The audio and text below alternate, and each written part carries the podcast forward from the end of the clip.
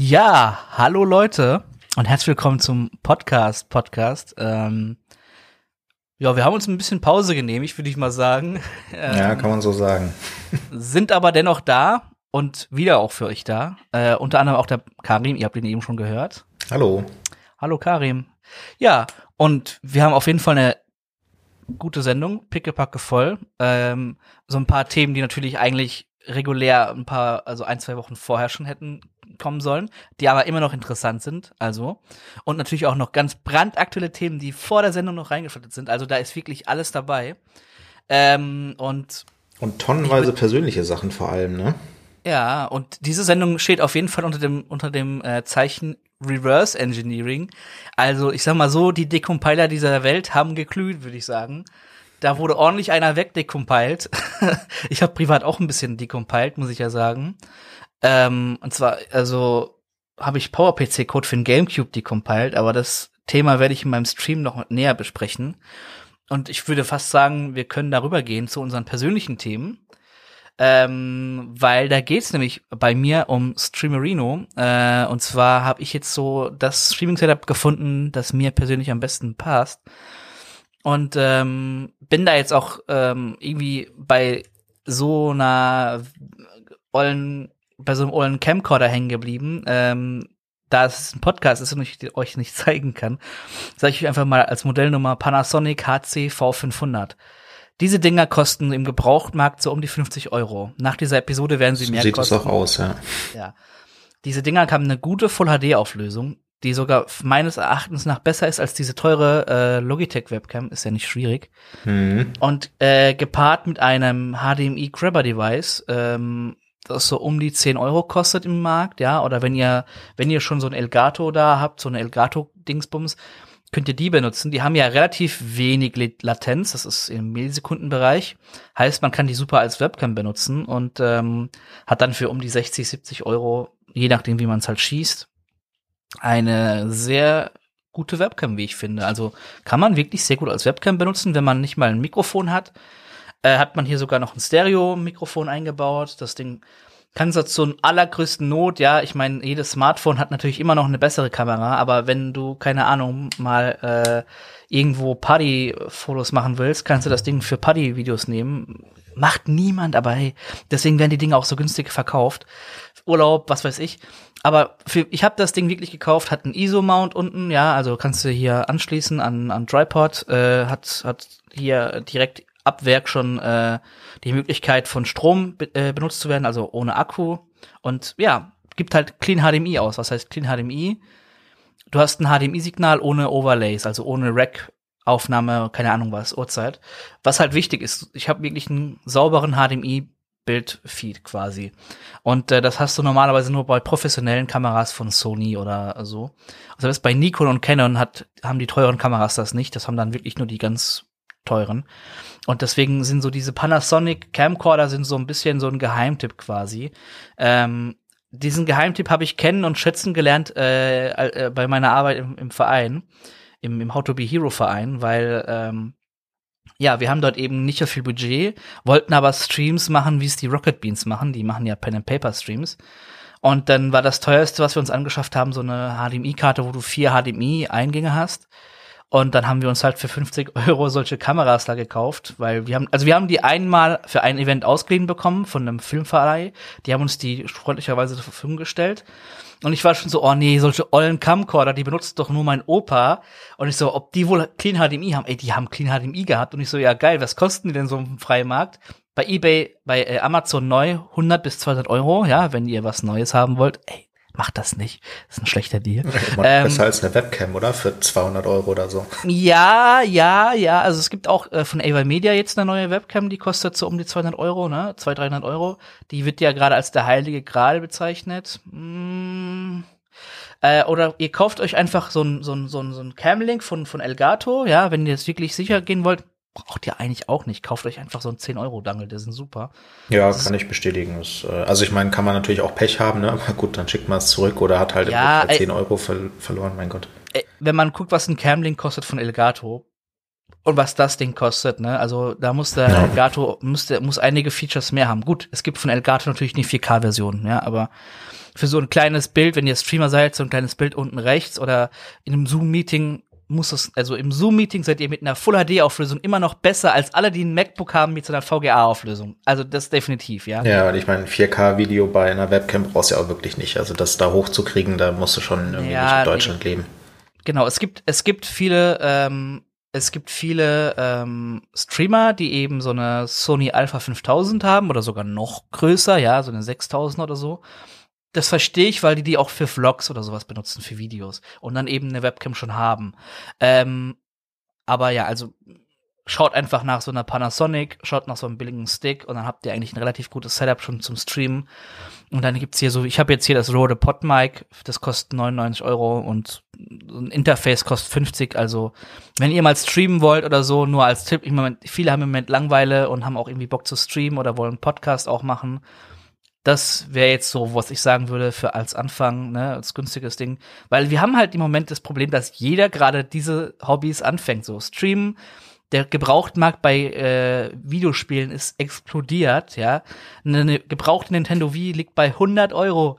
100 Euro. Die haben früher 40 gekostet. Das ist halt der Wahnsinn. Und ja, also die Leute sind auf jeden Fall alle aktiv geworden und ähm, ich würde sagen, ja, also wenn ihr irgendwie in dem Hobby nochmal für günstig Geld äh, starten wollt, äh, sind diese ollen Camcorder und ein Stick super, super Ding. Können wir sagen, wir haben Podcast schon gemacht, bevor es cool war, oder sind wir damit wir waren, in der Welle wir drin? Waren, ja, wir waren in der Welle drin, wo es gerade so wieder den Hype hatte. Aber, ey, aber wir waren, ich finde, wir sind da ja schon so ein bisschen unique, weil unser Podcast ist ja jetzt nicht unbedingt nur ein Laber-Podcast. Also wir haben ja schon auch News und Themen und dies, das und auch viel persönliche Meinung auch. Und den ähm, coolsten Namen. Und den coolsten Namen und vor allem die coolste Domain. Ähm, das müssen wir vielleicht auch irgendwann mal aufklären, wie das, also, ja, da gibt's eigentlich nicht viel zu aufzuklären zu dieser Domain, aber naja, lasst euch mal, naja, das ist dann Folge 100. wir sind ja übrigens Folge 20, auch eine 100, ja. 100 Folgen, Folgen, äh, Titel, aber Wartet mal noch, also Folge 100 kriegen wir noch hin. Äh, in ein paar Jahren. ja. ja. aber ähm, Karim hat auch was. Äh, Tailwind. Mhm, genau. Ich habe ja hab nachgeguckt, in Folge 14 habe ich über Tailwind geredet und habe gesagt, dass ich das voll den Quatsch finde. Also äh, kurz Recap, das ist so ein CSS-Framework, was so als Konzept hat, du hast nicht mehr irgendwie halt so eine, eine Button-Klasse, so wie in Bootstrap, und dann machst du deinen Button halt als Button und dann definierst du in CSS das ein bisschen um, wenn du das möchtest, sondern die haben als Konzept, äh, du hast eine Klasse für äh, Margin Top. Und dann schreibst du da halt MT5 rein und dann macht er halt Margin Top 5 oder so. Und ähm, das fand ich halt irgendwie ziemlich dumm, weil das ist halt Inline CSS. So im, im Großen kannst du reinschreiben, Style ist gleich und dann schreibst du dein CSS rein und ist irgendwie genau dasselbe wie Tailwind. Ähm, mit dem einzigen Vorteil, dass es ähm, halt auch für responsive funktioniert. Du kannst es dann prefixen, sagst halt, ich möchte es nur auf folgendem Viewport haben und dann macht er das. Und das war eigentlich ganz cool. Und äh, das Resultat war dann halt so irgendwie eine große CSS-Datei ähm, mit halt all den Klassen, die halt immer nur eine CSS ähm, äh, Bedingungen beinhalten oder ein CSS-Attribut und fand ich halt so irgendwie so vom Kosten-Nutzen-Faktor her ein bisschen schäbig. So, jetzt habe ich das äh, eine Zeit lang benutzt und muss sagen, ich bin da echt ähm, sehr positiv überrascht. Also bin sogar an dem Punkt, an dem ich das tatsächlich empfehlen könnte. Also bin auf jeden Fall weiterhin der Meinung, dass man definitiv darauf achten sollte, dass man dann die Klassen, die man nicht braucht, wegstrippt, damit er halt dann nicht wirklich tausende Klassen reinbaut. Aber ähm, das Konzept dahinter habe ich jetzt äh, so ein bisschen mehr verstanden. Und es geht wirklich nicht um das CSS an sich oder halt um das Framework an sich, sondern es geht äh, um die Default-Werte, die vergeben werden quasi. Also man hat halt eben bestimmte Stufen und bestimmte Abstufungen von Größen, von Farben, äh, von Abständen und so weiter.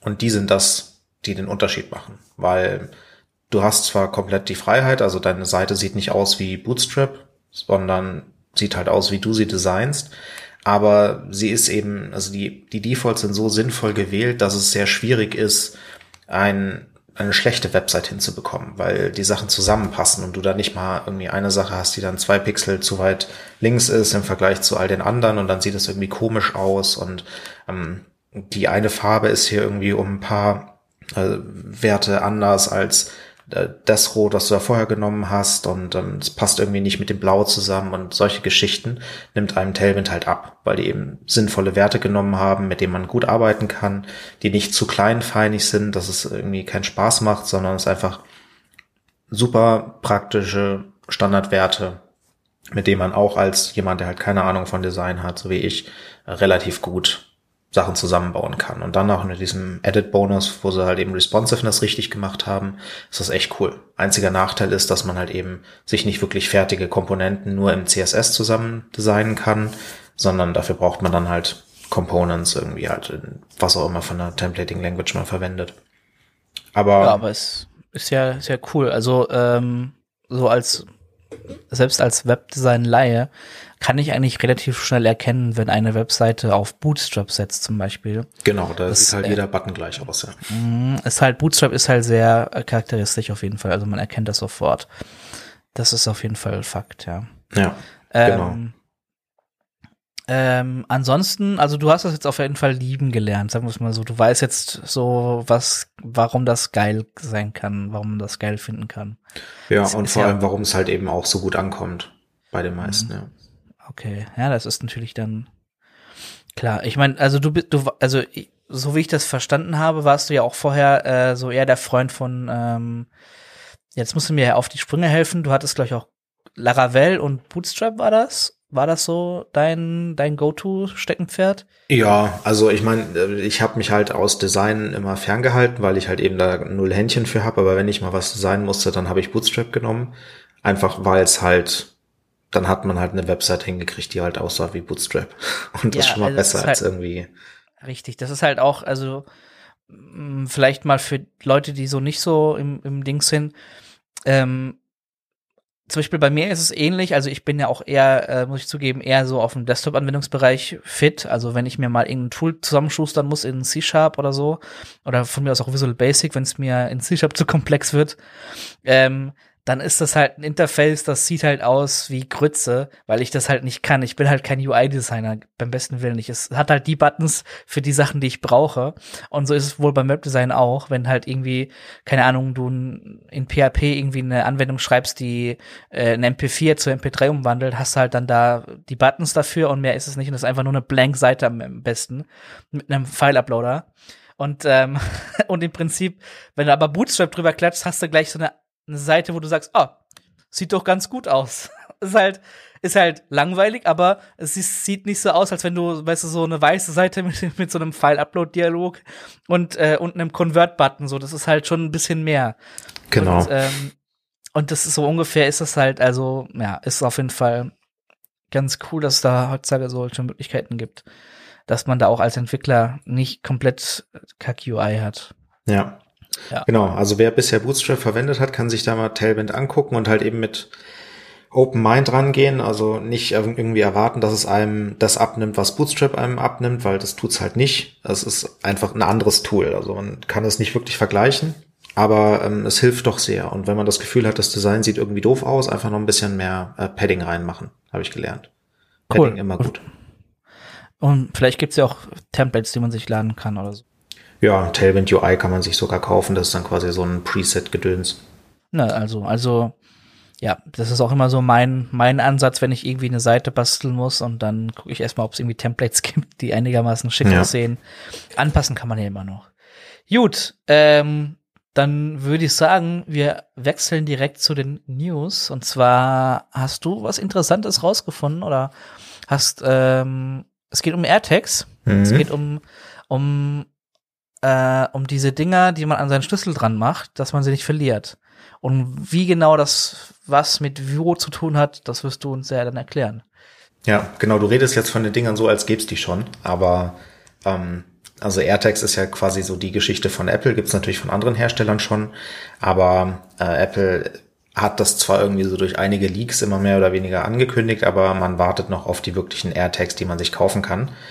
Und ähm, ja, Konzept ist eben, du verlierst deine Dinge nicht. Oder wenn sie verloren gegangen sind, dann findest du sie wieder und zwar halt durch die iPhone-Crowd quasi. Das heißt, jeder, der ein iPhone hat oder halt wahrscheinlich Mac auch, ähm, empfängt diese äh, Beacons, geht über Bluetooth und äh, wenn dann so ein AirTag ein Signal rausschickt, dann äh, merkt sich das Handy das, lädt das halt zu Apple hoch und äh, wenn du dann sagst, oh, ich habe hier irgendwie mein Handy verloren oder wurde gestohlen oder keine Ahnung was, dann kannst du das eben in Find My wiederfinden.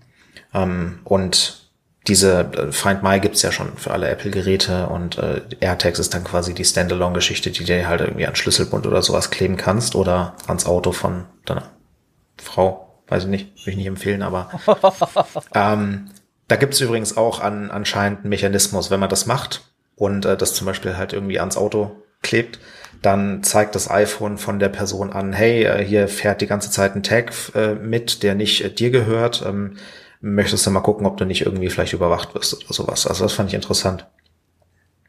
Ähm, aber was hat das jetzt irgendwie, warum reden wir darüber? Wir reden darüber, weil sich äh, so ein paar Leute von der TU Darmstadt gedacht haben, wir reverse engineering das jetzt mal. Das ist auch das erste Thema, was wir zum Thema Reverse Engineering haben. Und haben dann ein Projekt Open Haystack gemacht. Und das ist quasi AirTags DIY. Das heißt, die haben halt eben dieses Protokoll sich angeguckt, haben geschaut, wie das funktioniert und haben dann angefangen, da eine eigene Implementierung für zu bauen, was dann eben auf diese, diesen, äh, diese Technik aufsetzt. Erstmal kurz erklärt, wie es genau funktioniert, weil finde ich sehr interessant. Einmal wird ein Public-Private Key Pair erstellt, was äh, miteinander verbunden ist. Der Private Key bleibt auf dem Gerät, also zum Beispiel auf deinem ähm, iPhone oder auf deinem äh, Mac, je nachdem, wo du es halt einrichtest. Und äh, der Public Key wird dann auf das AirTag übertragen oder auf das Gerät, mit dem du halt dann quasi tracken möchtest. Und äh, das schickt dann eben mit so mit dem Bluetooth Beacon ähm, die diesen Public Key raus an die Welt.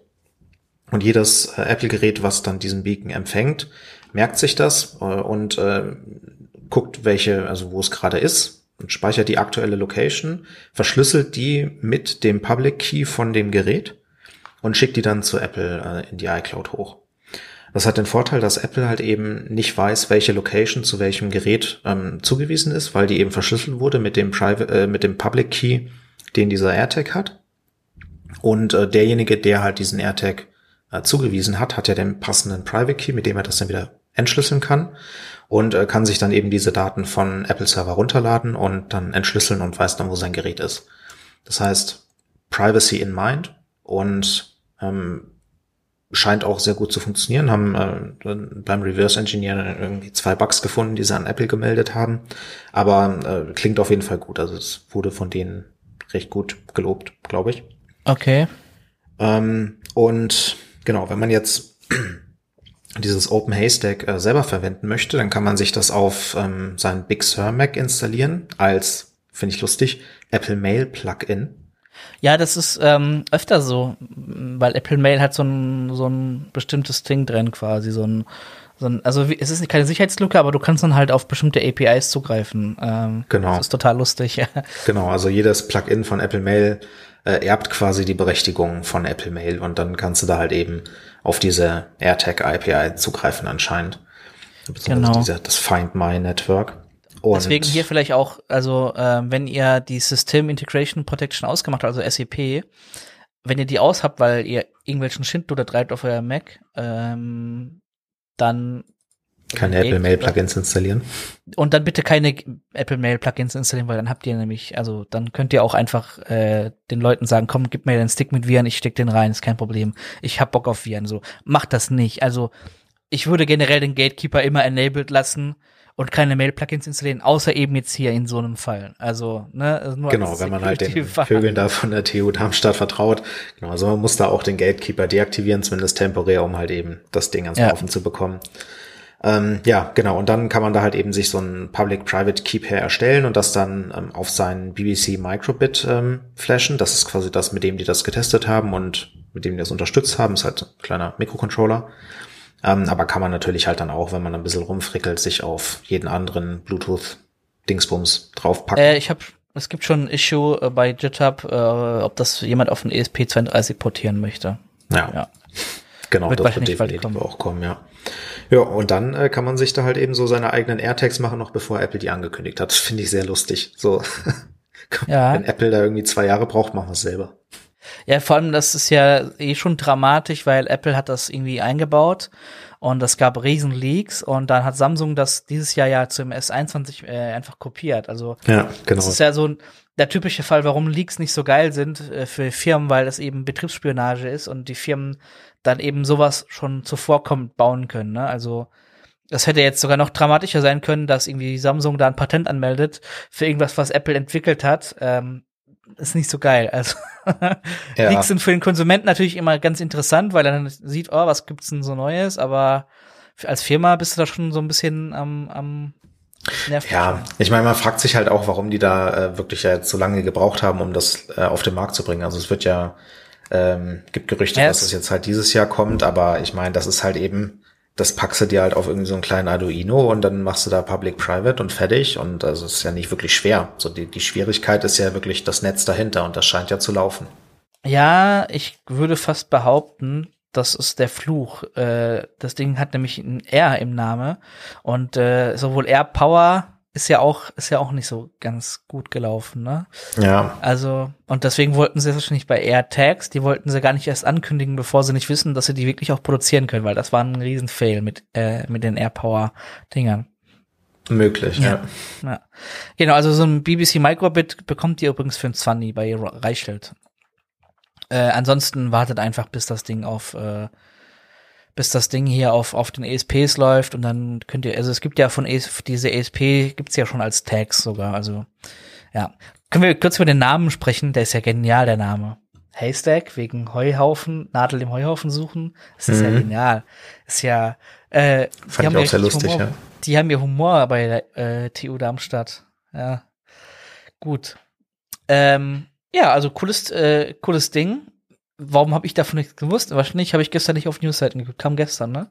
Kam gestern Ja, rein. gestern, vorgestern, weiß nicht mehr genau. Ist auf jeden Fall relativ aktuell. Genau, gestern Und von Standpunkt Samstag, den 6.3. Also, ähm, ja. ja. Nur, dass ihr einen Zeitpunkt habt, ne? Wir nehmen Samstag auf. Ähm, das heißt, Freitag, Donnerstag rum kam Open Hashtag. Nee, es war gestern gestern Abend, wo das hier reingefordert kam. Okay. Ja, cool. Äh, ich denke, sobald es da eine ESP-Version gibt, werde ich mir einen ESP mal bauen damit.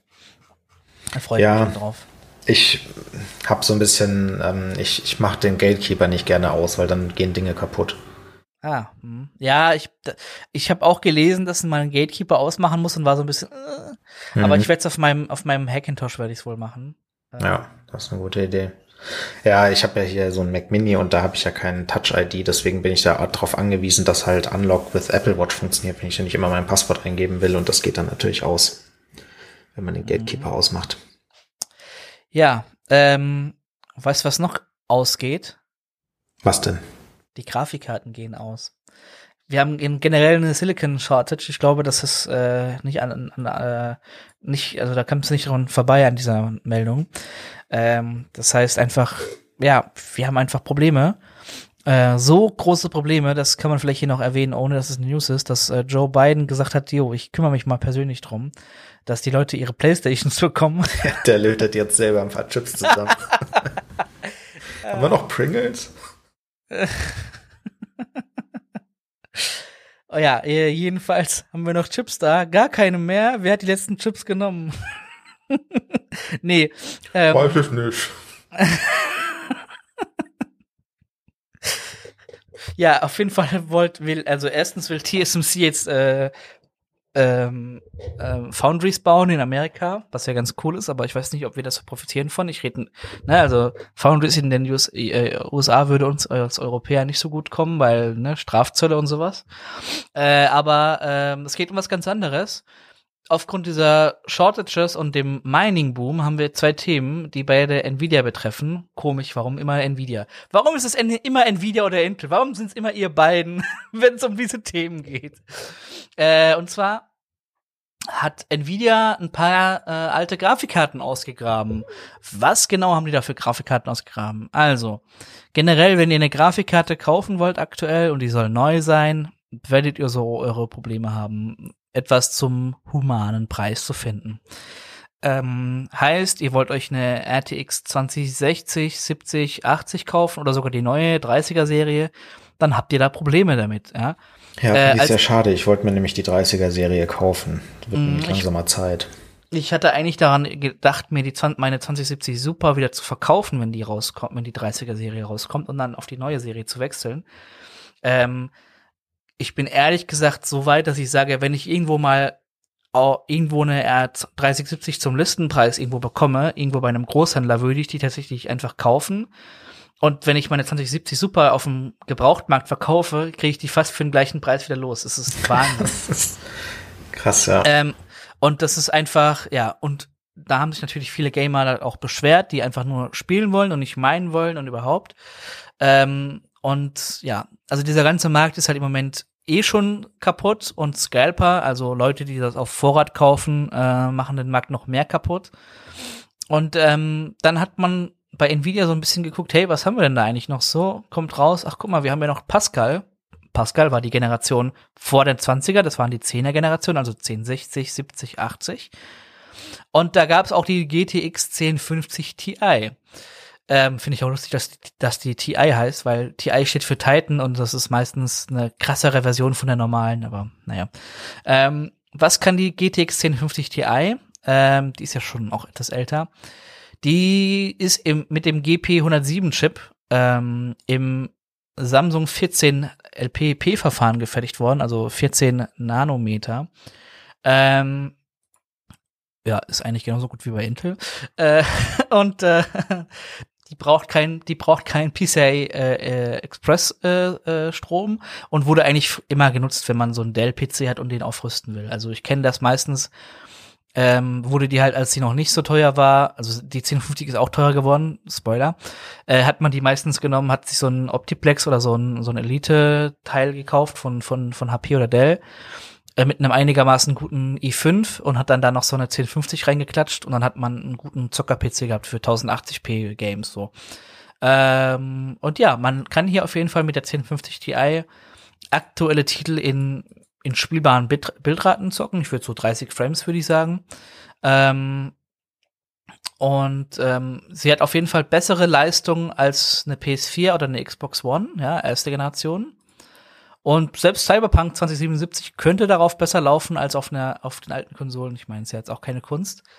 Und ähm, ja, also wenn ihr da eben Interesse habt, also Nvidia hat da jetzt wohl ein paar Karten mehr locker gemacht, weil sie selbst gemerkt haben, dass es Probleme gibt. Ich meine, wenn Nvidia nicht bedienen kann, die wollen ja auch irgendwie Geld verdienen, ist ja klar. Und ähm, so wie ich das auch, also das ist jetzt im verlinkten Artikel nicht beschrieben, aber das hat äh, Linus in einer in einer Ausgabe der WAN Show gesagt, dass man da wohl auch dazu übergegangen ist, ähm, dass man quasi Fläche auf dem Wafer, die man für die RTX-Grafikkarten benutzt, dass man ringsrum noch Fläche auf dem Wafer frei hat, wo man diese äh, Pascal-Chips ähm, jetzt dann noch mit drauf platziert quasi. Also bevor man so einen Wafer, der wird ja auch mit einer Platine geätzt oder halt angefertigt und dann kann man den wohl komplett ausnutzen und halt ringsrum da, wo die billigen Plätze sind, kommt halt dann das, das Pascal-Zeug noch drauf, damit man halt wirklich komplett äh, alles ausnutzt und äh, ja, weil man eben auch im Moment Silizium-Probleme hat äh, und den Silizium wirklich komplett ausnutzen möchte. So habe ich es verstanden. Und ja, ist auf jeden Fall ganz interessant und passt auch wunderbar zu unserem zweiten Thema. Äh, und zwar plant Nvidia oder hat Nvidia ja die 3660 rausgebracht. Ähm, und die RTX 3060, ähm, ja, sagen wir mal so, die Prämisse war auf jeden Fall, ey, ihr könnt euch die 3060 kaufen, ähm, aber nicht, wenn ihr meiner seid, so. Weil man im Treiber eben verankert hat, dass diese Nvidia 3060 nur, ähm, die kann halt nur Gaming machen und kein Mining. So, das war so das, ähm, was Nvidia da eben als Prämisse genommen hat. Hat eben gesagt, ey, jetzt habt ihr hier noch eine Grafikkarte, die wird hoffentlich nicht so schnell ausverkauft sein. Und äh, die hat ähm, RTX 2070 Leistung und 12 GB RAM, ist ja eigentlich ganz gut erstmal. Und halt äh, Resizable Bar Support. Ähm, was ist das? Haben wir, glaube ich, schon öfter drüber geredet. Äh, CPU und Grafikkarte können mit einem größeren Speicherinterface als diesen 256-Bit von PCI Express eben kommunizieren, ähm, was halt ganz interessant ist. Und ähm, ja, also das Ding ist halt, es gibt natürlich diesen, diesen UVP von Nvidia, der da bei 329 Euro liegt, was eigentlich echt human ist für eine Grafikkarte mit guter Leistung. Ähm, aber ja, also so wie ich es verstanden habe, ist es, äh, ist es immer noch problematisch, so eine zu bekommen. Und auch die Marktpreise sind deutlich höher. Ja, also 540 Euro, 480 Euro sind so die Preise, die man im Moment dafür bezahlen muss. Ja, ja halt dieser, dieser äh, Treiber-Lock ist ja auch halt Quatsch. Das kann man ja da auch sofort wieder rauspatchen und sowas. Ne? Ja, also das Ding ist halt vor allem, wenn du ähm, eine RTX 2060 hattest, brauchst du eigentlich nicht auf eine 3060 wechseln. Also die 3060 ist wirklich nur, wenn du einen neuen PC bauen willst und nicht die 1050 Ti nutzen möchtest, über die wir eben geredet haben, sondern schon ein bisschen mehr Leistung willst mit Raytracing, kannst du darüber nachdenken. Äh, das größte Problem ist eigentlich das, dass ja Nvidia dann auch im gleichen Zuge Kryptokarten baut, also Karten, die eben nur für Kryptomining gedacht sind.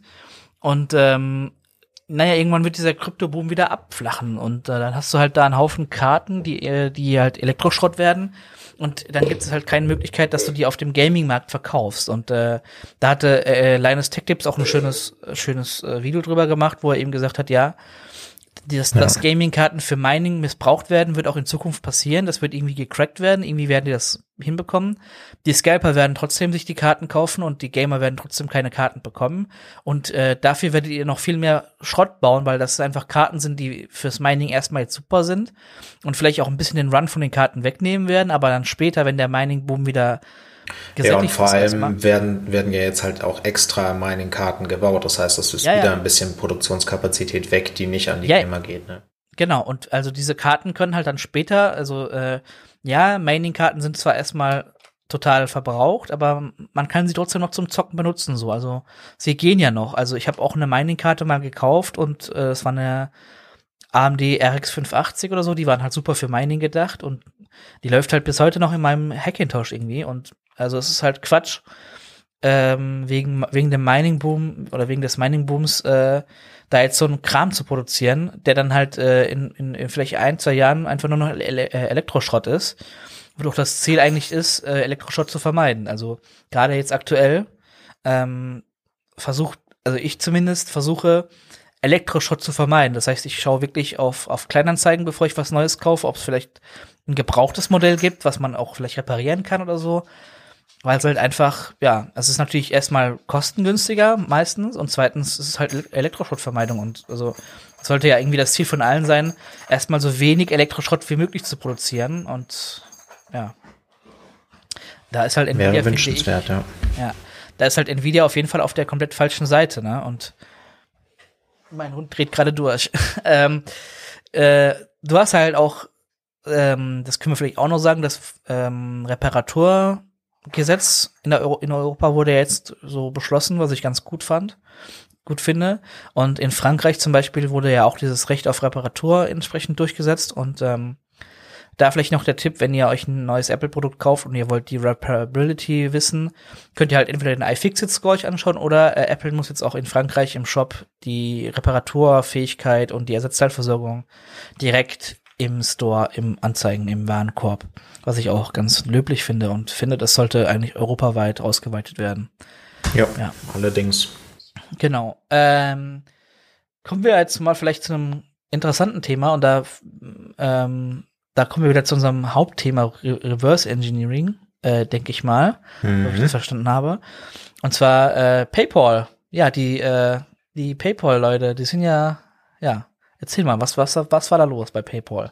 Ja, nicht nur bei PayPal sogar, sondern auch tatsächlich Apple, Netflix, Yelp und Uber wurden oh. gehackt, in Anführungsstrichen, von einem Whitehead-Hacker. Das heißt, ähm, halt Pentester, der vorher gefragt hat, hey Leute, darf ich hier mal euch mal hacken? Und ähm, hat eben dann sich da so ein Konzept überlegt. Und äh, man kennt es vielleicht schon, ähm, in der Vergangenheit, so irgendwie vor zwei, drei Jahren oder so, gab es äh, ein Problem mit äh, irgendeiner Bitcoin-Wallet. Die hat äh, lief auf NPM-Basis, also halt Node.js und hat halt so ein paar NPM-Dependencies sich reingezogen und irgendeine davon war kompromittiert und hat dann halt die Wallet von den Leuten abgegriffen. Und das Problem ist, diese ganzen Abhängigkeiten kann man nicht wirklich ähm, sinnvoll überprüfen. Also es ist halt einfach nicht möglich, sich jede Änderung von jeder, äh, von jedem Paket anzugucken, ähm, zumindest nicht als kleinere Firma und sicherzustellen, dass da keine äh, Schindluder getrieben werden, weil jede, diese, jedes dieser Pakete natürlich halt ähm, direkt Ausführrechte hat, quasi. Und ähm, da hat er sich gedacht, okay, das wurde ja jetzt schon gemacht, langweilig, machen wir mal anders. Und hat dann festgestellt, dass ähm, bei einem, äh, einem internen Tool von PayPal, was eben auch auf äh, also NPM-Dependencies reinzieht, es einige Pakete gab, die intern nur verfügbar sind. Also Unternehmen können sich zum Beispiel mit äh, JFrog Artifactory so ein internes Repository anlegen, nicht nur für NPM, sondern halt auch für NuGet und keine Ahnung was. Und äh, da dann ihre eigenen Pakete in internen Netz publishen und die dann intern in deren Tools immer einbinden und verwenden. Und da man ja trotzdem halt auch noch Abhängigkeiten auf externe Tools hat, ähm, sorgt Artifactory dann dafür, dass es dann die richtigen Sachen aus den richtigen Quellen zieht. Das heißt, wenn es ein öffentliches Paket gibt, dann wird das genommen. Wenn es ein internes Paket gibt, wird das genommen und dann wird da so der De Dependency Tree zusammengebaut. Und dann hat er sich gedacht, ja, was passiert denn jetzt, wenn ich mir da so den Namen von einer dieser internen Dependencies hole ähm, und einfach mal ein öffentliches NPM-Paket hochlade, was denselben Namen hat? So, dann hat er sich da so ein Ding zusammengebaut, hat da halt ein bisschen ähm, nach Hause telefonieren reingemacht, dass er dann so ein DNS-Query stellt und sowas, damit er um die Firewall rumkommt und hat dann halt sein Paket hochgeladen und hat festgestellt, dass ähm, solange er die Versionsnummer äh, höher stellt als die von deren intern, also irgendwie Version 99, dann denkt sich Artifactory und andere Konsorten, die halt eben diese Repos anbieten, hey cool, neuere Version, lade ich doch mal das runter. Ähm, nicht so gut. Nee, gar nicht gut. hat dem ganzen Ding den Namen Dependency Confusion gegeben und äh, hat halt dann eben die Unternehmen angeschrieben, hat gesagt, hier Leute, guckt mal, ob da, ob man da nicht was machen kann in eurer Konfiguration. Irgendwie kann man ja prefixen und keine Ahnung was. Oder halt eben sagen, dass er sich erst die intern ziehen soll, egal was. Und ja, hat eben dieses äh, Proof of Concept dann ähm, veröffentlicht und halt eben vorher den Unternehmen Bescheid gegeben, dass sie das fixen konnten. Also ist nichts passiert, aber hätte halt schon ziemlich schief gehen können. Und ja. Ich finde dieses Meme, dieses Meme, was unten verlinkt wurde, ist super. Äh, ich weiß nicht, ob du das gesehen hattest. Ähm, das ist im Prinzip dieses mit den zwei Buttons und dem Typ, der schwitzt mhm. und dann halt links Awesome Lip 6969 bei Not a Hacker und rechts Awesome Lip 1.0 Internal und JFrag Artifactory wurde ja, nicht drauf. Genau. es ist super. Äh, ja, auch bei besser. Not, Not a Hacker ist halt super Nutzername. Not a Virus, ja. Ähm, mhm es sind halt so, so, so Sicherheitslücken, wo du, die siehst du und denkst so, warum bin ich nicht drauf gekommen? Warum hat der sich jetzt die Bug Bounty eingestrichen und nicht ich? Das ist halt wirklich so simpel eigentlich. Ja. Ähm, diese, diese Lücken manchmal ich glaube, man muss manchmal viel simpler denken. Ja, also ich meine, wer halt noch mal ein bisschen Kohle verdienen möchte und ähm, Bug Bounties sammeln will, der sollte sich definitiv diese Dependency-Geschichte noch mal angucken. Also ich glaube, da sind noch sehr viele Sicherheitslücken, wo wir auch noch ordentlich auf die Fresse fliegen werden, weil einfach es, äh, man zieht sich halt wirklich externen Code rein und führt den aus, egal was ist. Und hat halt keinen Check drin und wenn man Glück hat, halt irgendwie einen Test, der sowas abfängt, aber es ist, es schreit halt nach Sicherheitslücken. Richtig, wir haben das bei Python mit Pip, wir haben das bei, bei äh, Ruby mit, ähm, mit, mit, ich glaube, wie viel heißt? Nee, der heißt Gem, ne? Gem, genau. Ruby ja. ist Gem. Und ähm, PHP Composer, dann, äh, ja, gibt's ja überall. C-Sharp, Nougat das ist halt genau das eben, was ich immer verfluche, dass du einfach bei Programmiersprachen mittlerweile überall einen Paketmanager hast.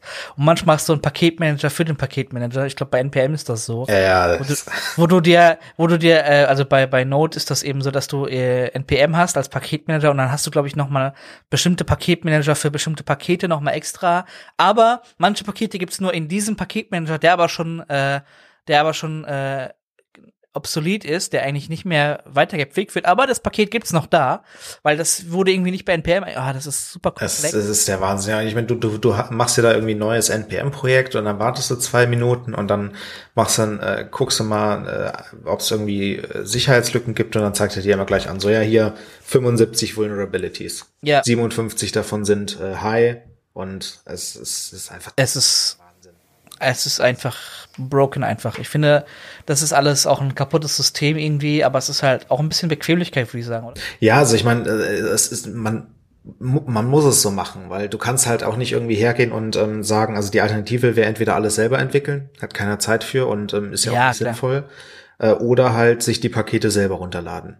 Und wenn du dir die Sachen selber runterlädst und du dir dann nochmal anguckst, erstens dauert sowas ewig und zweitens hast du dann halt auch nach zehn Wochen eine Sicherheitslücke drin, weil du keine Updates machst. Ja, das ist halt die andere Sache. Ich meine, das hat man ja früher öfter gemacht, dass man sich irgendwie eine Lib runtergeladen hat von GitHub, hat die eingebunden und ewig nicht gepflegt und so, ja, läuft ja. Genau. Und dann hat man da irgendwie eine Lib in seinen äh, PHP-Includes drin, die halt von 2005 ist und wir haben aber auch schon 2021 und dann machst du mal die aktuelle Version von dieser Lib rein und dann bricht das ganze Projekt zusammen, weil du halt keine Ahnung wie viel tausend äh, neue äh, Calls drin hast, die das, die halt, ja, erstmal. Was ganz anderes machen, ja. Wärst du aber von Version zu Version gesprungen, hättest du immer bei jedem Visionswechsel geguckt, ob es irgendwas Neues gibt, Breaking Changes und hättest es halt angepasst.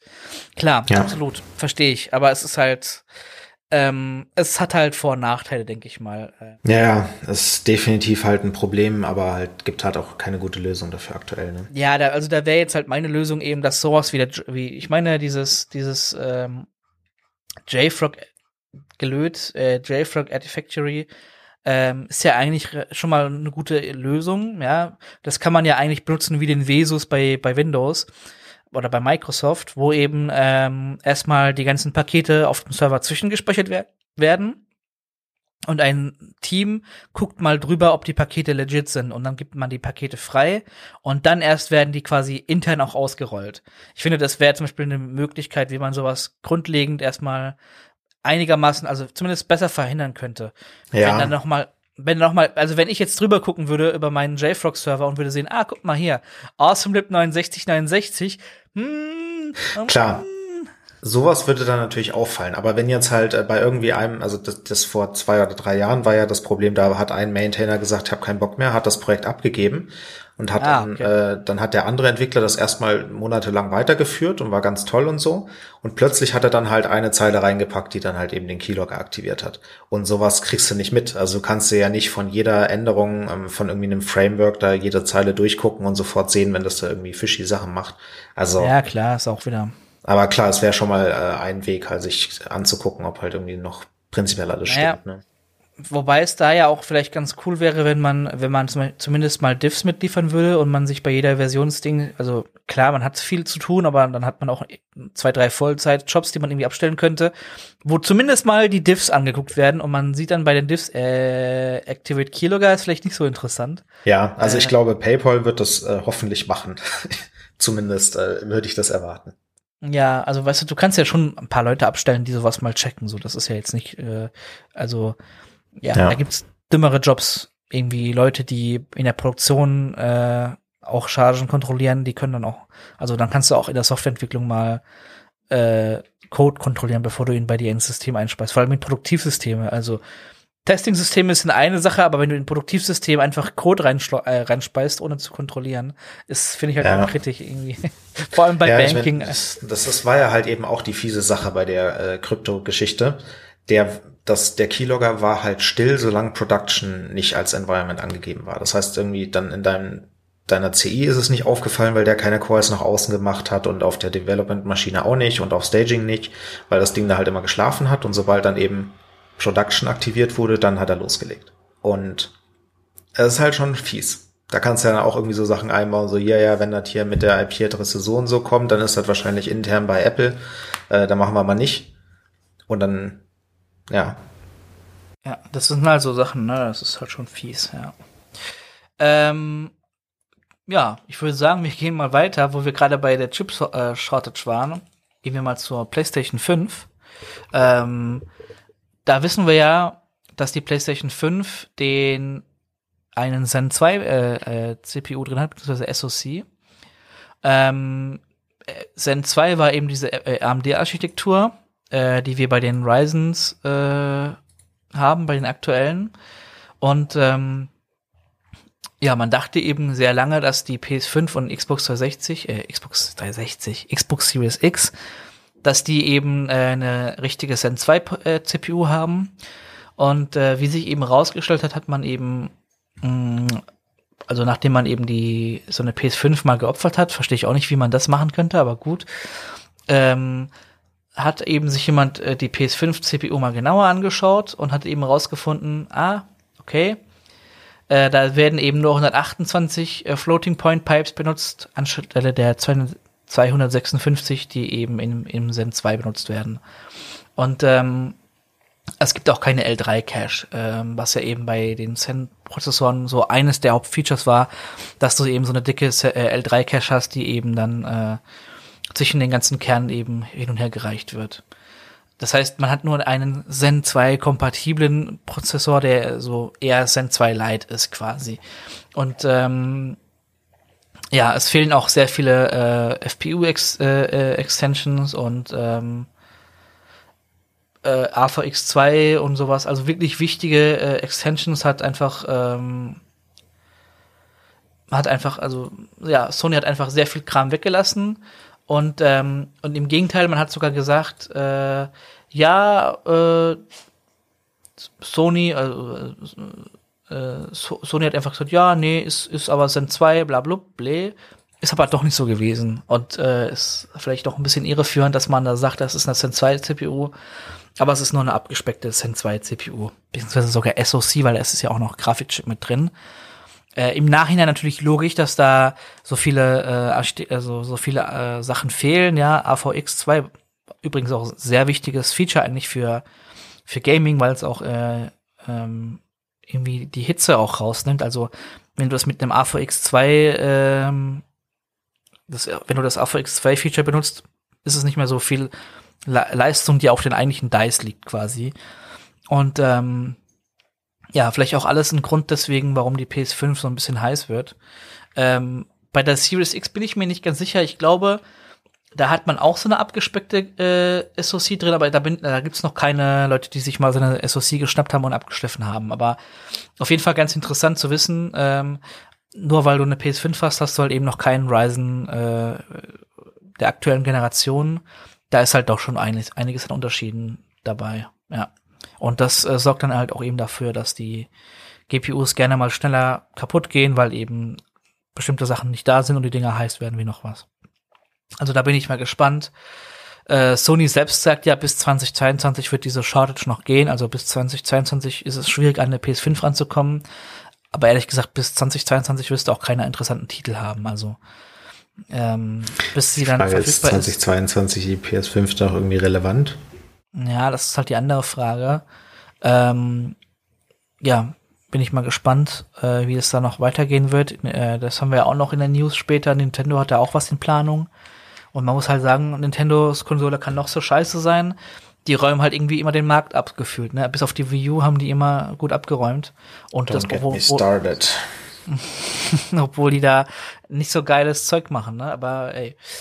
Ja, aber wie, ja, also das ist auf jeden Fall so, so ein Thema irgendwie, dass, dass die PS5 SOC, dass der SoC von der PS5 halt, naja, eben nicht vollwertig ist. Ne? Viele denken, ja, ah, guck mal, Gaming-PC für so wenig Geld ist halt, es fehlen halt doch einige Sachen und für Entwickler ist es halt interessant, vor allem, weil die eben bei der Portierung doch aufpassen müssen. Ne? Also auf dem PC nutzen die solche Sachen wie AVX und sowas und können das halt dann auf der PS5 nicht benutzen. Und das sind dann halt so Sachen, wo man bei Portierungen drauf achten muss. Äh, haben die Entwickler alles ausgenutzt, haben die AVX, AVX2 etc. alles voll ausgenutzt, ja. Also läuft das auf einem, ist das optimiert für den PC oder nur für die PS5, ne? Das ist halt so eine Sache. Ja. Werden wir in Zukunft auf jeden Fall bei PC-Ports drauf achten müssen, ob das alles so ordentlich gemacht wurde. Ich meine, das fängt schon bei der Steuerung an, dass das manchmal einfach eine scheiß Steuerung ist. Äh, ja. Scheiß Steuerung ähm, passt auch zum nächsten Thema.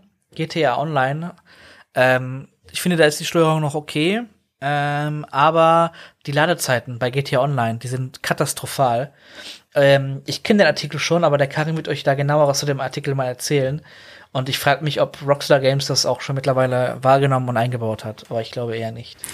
Nee, also habe ich zumindest nicht gelesen, dass sie das äh, eingebaut haben. Aber ja, es geht genau um die Ladezeiten in GTA Online. Wer in den letzten Jahren mal GTA Online gespielt hat, weiß, dass die Ladezeiten echt ätzend sind. So sechs Minuten ist normal. Und ja, da hat sich dann ein Entwickler mal gedacht, hm, irgendwie komisch, gucke ich mir mal an, was passiert denn da eigentlich? Ja, da mal den Taskmanager aufgemacht, hat geschaut, äh, okay, interessant, irgendwie kurz wird mal was runtergeladen, kurz mal Festplatte und dann für die allermeiste Zeit einfach nur noch CPU am Rödeln, sonst passiert gar nichts. RAM wird auch nicht wirklich mehr. Ist ja irgendwie seltsam. Da hat er mal den Profiler angeschmissen, hat mal geschaut, was jetzt eigentlich die Funktion ist, ähm, die wirklich so lange braucht. Und hat rausgefunden, dass er irgendwie Strillen ist, also halt die String Length. Ähm, und fand das irgendwie sehr komisch. Er hat dann nochmal weiter äh, geguckt und äh, rausgefunden, dass der anscheinend da irgendwie so 10 Megabyte JSON passt. Und in diesen, in diesen JSON, das ist halt Textdatei quasi, sind halt anscheinend die ganzen Items für den Shop-Katalog drin, irgendwie 63.000 Stück. Und äh, das ist wohl anstrengend. Dann hat er sich diesen Algorithmus mal ein bisschen genauer angeguckt im Decompiler und äh, hat eben festgestellt, dass dieses Strilling und äh, auch ein Unique-Check in einem Array wohl für jeden Eintrag beziehungsweise jedes Mal, wenn ein Wert gelesen wird aus diesem JSON, ausgeführt wird und halt wirklich das gesamte JSON zählt. Also quasi die Länge des JSON-Strings wird jedes Mal gezählt, 63.000 Mal. Ist klar, dass das ein bisschen dauert und CPU kostet.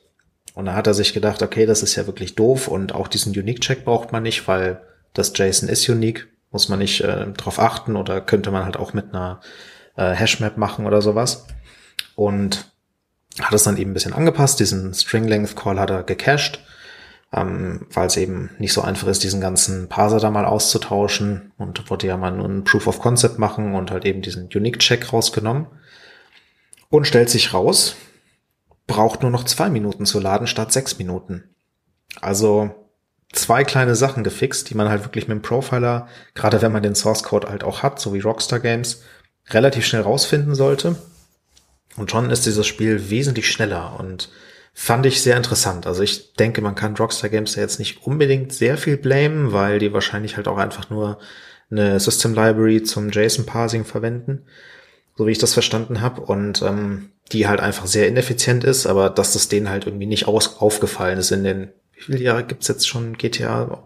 5? Also auf PC, auf dem PC auf jeden Fall seit 2015, ja. Ja, und, äh, das irgendwie. Den auf den Konsolen hast du ja auch so eine lange Zeit und da ist es halt schon seit 2013 oder so online. Ja, ja wäre genug Zeit, da mal irgendwie einen Profiler drüber laufen zu lassen, finde ich. Ja, ich finde auch geil, dass das, dass das Teil, was er genutzt hat, einfach Luke Stockwalker heißt. Äh, und das ist wohl ein ziemlich geiles Projekt, was er, wo er auch noch sagt, das könnt ihr euch mal anschauen. Luke Stackwalker ist das Projekt, wenn ihr einen Stack-Profiler sucht, ja. Ja, auf jeden Fall, das fand ich schon echt bitter. So Titel war irgendwie Past Jason like a Rockstar. Fand ich lustig. Und äh, ja, also wer ein bisschen ähm, Ahnung von Programmieren hat oder halt eben von wie Computer funktionieren, kann sich mal den Artikel durchlesen. Ist ganz witzig äh, geschrieben, finde ich. Und ähm, ja, das ist halt schon ein bisschen peinlich. Für Rockstar Games ist es peinlich, aber ich sag mal so, ey, wenn das Rockstar Games passiert oder so, das würde, das wäre auch CD Projekt Red passiert. Äh, da haben wir später noch ein Thema. Ja. Ähm, äh, ja, ist auf jeden Fall peinlich. Ähm, ja, sollen sie fixen, weil GTA Online ist eigentlich ganz lustig. Die haben halt ab und zu mal Probleme mit Cheatern oder ziemlich häufig Probleme mit Cheatern, das kriegen sie auch nicht so in den Griff.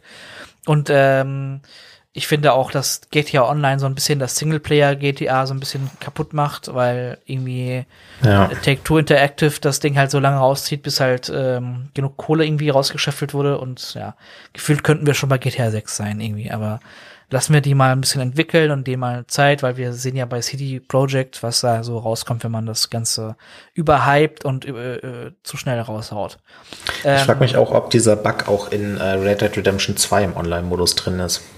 Da gibt's ja auch viele Sachen im Shop. Ja, kann sein. Kann aber auch sein, dass das erst später kommt, wenn eben der Shop größer wird. Ähm, auf jeden Fall ist es wohl so bei, bei Red Dead, dass auch, ähm, es gibt zwar Cheats, aber es ist schwieriger geworden zu cheaten. Ich meine, Red Dead ist ja die Weiterentwicklung und man geht davon aus, dass GTA 6 auch auf der äh, Engine von Red Dead Redemption 2 basieren wird, quasi. Auf ja, klar, das baut ja immer auf, ne? Und man hat eben auch schon in Red Dead Redemption 2 hat man eben schon äh, Waffen gefunden aus der modernen Zeit, die eben eher in den GTA passen würden. wo man eben sagt, okay, die entwickeln da schon dran und irgendwie ist da so eine Waffe mal in, in den Release-Pool reingeraten. Das ist auch total lustig ist eigentlich. Darf ja eigentlich auch nicht passieren. Wie, wie auch immer sowas reinkommt, aber ja. Ähm, ja, da muss man über äh, auch nicht lange drüber nachdenken, dass NPM-Dependencies wahrscheinlich noch äh, weniger gecheckt werden als der eigene Code. Ja, also wenn ihr mal bei Rockstar Games einbrechen wollt, schaut euch mal die Dependencies von, von GTA 5 und Red Dead an. Ähm, genau, äh, keine Empfehlung übrigens. Dürft ihr nicht machen, also macht das bitte nicht, wenn dann nur mit Absprache mit, mit Take-Two und Rockstar, ne? Sagt denen vorher Bescheid, ey, wir klopfen da mal an bei euch, äh, bei eurem Server wir wollen da mal gucken. Äh, auf keinen Fall GTA 6 Sachen leaken. Bitte nicht leaken. Gar nicht. Macht das nicht. Nicht gut. nicht auf Reddit oder so reinschreiben, was, was da noch kommen könnte, so. Und wann, wann. Macht das nicht. das nicht. Ich glaube, in ein paar Monaten. Also auf jeden Fall noch dieses Jahr. Wird dann eine Ankündigung kommen, ja. ja. Naja, wir, wir, wir haben ja bald eine Online-E3 im Juni, Juli. Ne? Könnte ja passieren. Ähm, was aber auf jeden Fall passiert ist, da können wir drüber reden, äh, ist, dass äh, Take-Two Interactive einen DMCA-Takedown gemacht hat. Und zwar für ein Projekt mit dem Namen Re3. Was ist Re3? Re, Re, Re3, so. Ähm, Re3 ist eine decompilte Version der GTA-Engine. Und zwar der alten GTA-Teile. 3, Vice City und San Andreas. Und zumindest die ersten beiden Teile, nämlich GTA 3 und GTA Vice City, wurden eben komplett äh, decompiled und waren auch lauffähig. Äh, man hat eben nur seine eigenen Spieldateien mit reinpacken müssen. Ähm, und es war halt auch so, dass die eben entsprechend angepasst wurden auf Widescreen, auf aktuelle PCs und man konnte das halt viel besser auf aktuellen PCs spielen. Und es gab Portierungen auf die PSP, auf die Xbox 1, auf die ähm, auf die Switch und auf die PS Vita und halt auch auf den ganzen Homebrew-Konsolen eben, ja. Da gab es eben Portierungen von äh, Re 3 und ähm, es gab auch äh, schon eine Branch für Vice City eben und eben, was eben ganz neu war, woran seit Dezember gearbeitet wurde, war Liberty City Stories. Da hätte ich mich ja drüber gefreut, wenn eben die PSP-Teile Liberty City Stories und ähm, Vice City Stories mal auf dem PC spielbar wären in guter Qualität weil die habe ich nie wirklich gezockt, weil ich mir auf der PSP immer die Finger gebrochen habe. Und als die dann auf, dem P auf der PS2 rausgekommen sind, hatte ich keine PS2 mehr. Da hatte ich schon eine Xbox 360. Und ähm, ja, ich, hab, ich da, Vice City mein Lieblingsteil gewesen. Vice City super, aber Vice City Stories und Liberty City Stories habe ich halt nie wirklich gezockt. Ich auch nicht, ja. Die kamen halt irgendwie ganz komisch raus irgendwie und sollen ganz cool sein, irgendwie von der Story her halt ein typisches GTA, aber leider, ja. Wär, ist schade, ich hoffe, die entwickeln da heimlich trotzdem weiter und äh, bekommen das Projekt so hin, dass es eben die, MC, die MCA-mäßig auch äh, nicht mehr möglich ist, die irgendwie runterzunehmen. Ich meine, hat ja schon bisher immer gut geklappt. Ähm, why, äh, äh, hier YouTube-Download äh, wurde ja auch mal äh, von, von DMCA Takedown-mäßig runtergenommen und kam dann doch wieder online. Und von daher denke ich, ja. Ist halt bei GitLab, äh, bei GitHub doof. Wenn du irgendwie bei GitHub einen DMCA-Takedown ein, einreichst, wird das halt sofort erstmal runtergenommen. Da wird er gar nicht viel geprüft, glaube ich. Ja, aber man kann das ja einfach in irgendein offizielles GitHub-Repo wieder reinpushen mit dieser Sicherheitslücke, die sie nicht fixen. Dann passt ja. das schon. Na dann, dann, dann, dann machen wir das doch so. Jedenfalls ist das im Moment, also ich habe das als News reingepackt, weil das super cool, interessant ist. Und dann kam auf einmal am nächsten Tag die, der DMCA Takedown und ich so, ah geil, dann kann ich ja meine News direkt ergänzen. Ähm, ja, auf jeden Fall, es gibt noch jede Menge Dumps von dieser Repo, also wenn ihr da Bock habt, weiterzuentwickeln, äh, ladet euch die Dump runter. Ansonsten gibt's auch jede Menge fertig kompilierte Versionen. Wenn ihr auf der Switch mal GTA 3 oder GTA Vice City zocken wollt, gönnt euch das. Ähm, auf der PS Vita ist das ebenso verfügbar und auf dem PC gibt es bestimmt auch noch Binaries. Also auch für Mac und so gibt es Binaries und für Linux. Gibt es entsprechend noch Binaries, die irgendwie rumfliegen von der letzten Stable-Version. Also könnt ihr euch auf jeden Fall mal runterladen. Ihr müsst nur eure GTA 3.img, ist halt eben diese, diese Datei mit den Modellen, und die ganzen Modelle und Sounddateien müsst ihr, glaube ich, reinpacken. Ähm, und dann, ja, könnt ihr loslegen und ja, ist eigentlich ganz cool. Und ähm, kann ich eigentlich nur jedem empfehlen weil die Spiele waren cool und jetzt mit der, mit der verbesserten Engine von den Entwicklern ist es eigentlich noch cooler. Äh, speaking of äh, runtergeladenen Source Code. Ja, speaking of Engines, die im, im Netz landen. Genau. Es geht um CG Project Red. Ja, äh, die haben, das ist schon wieder ein Monat her, also halt äh, fast vier Wochen Zeit vergeht, aber wir hatten ja seitdem noch keine Episode, von daher müssen wir ja. trotzdem mal kurz drüber reden. Die wurden gehackt und äh, nicht von einem Whitehead-Hacker, sondern von so einem Bösen mit Erpresserschreiben und allem.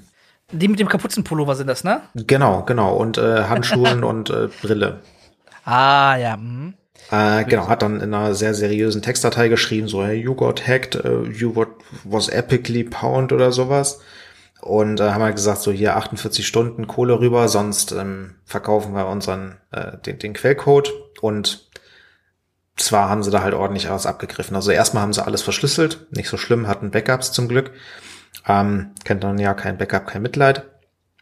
Äh, haben aber halt eben Dumps von allem gezogen, was sie in die Finger bekommen haben. Also irgendwie äh, HR-Dokumente und ähm, Doku und keine Ahnung was ähm, hochgeladen. Ähm, Code für Cyberpunk, Witcher 3, Varianten, Gedöns, äh, Sachen in Entwicklung, halt alles einmal. Und ja, natürlich hat Project Red dann gesagt, äh, nee, wir lassen uns nicht drauf ein, wir zahlen nicht.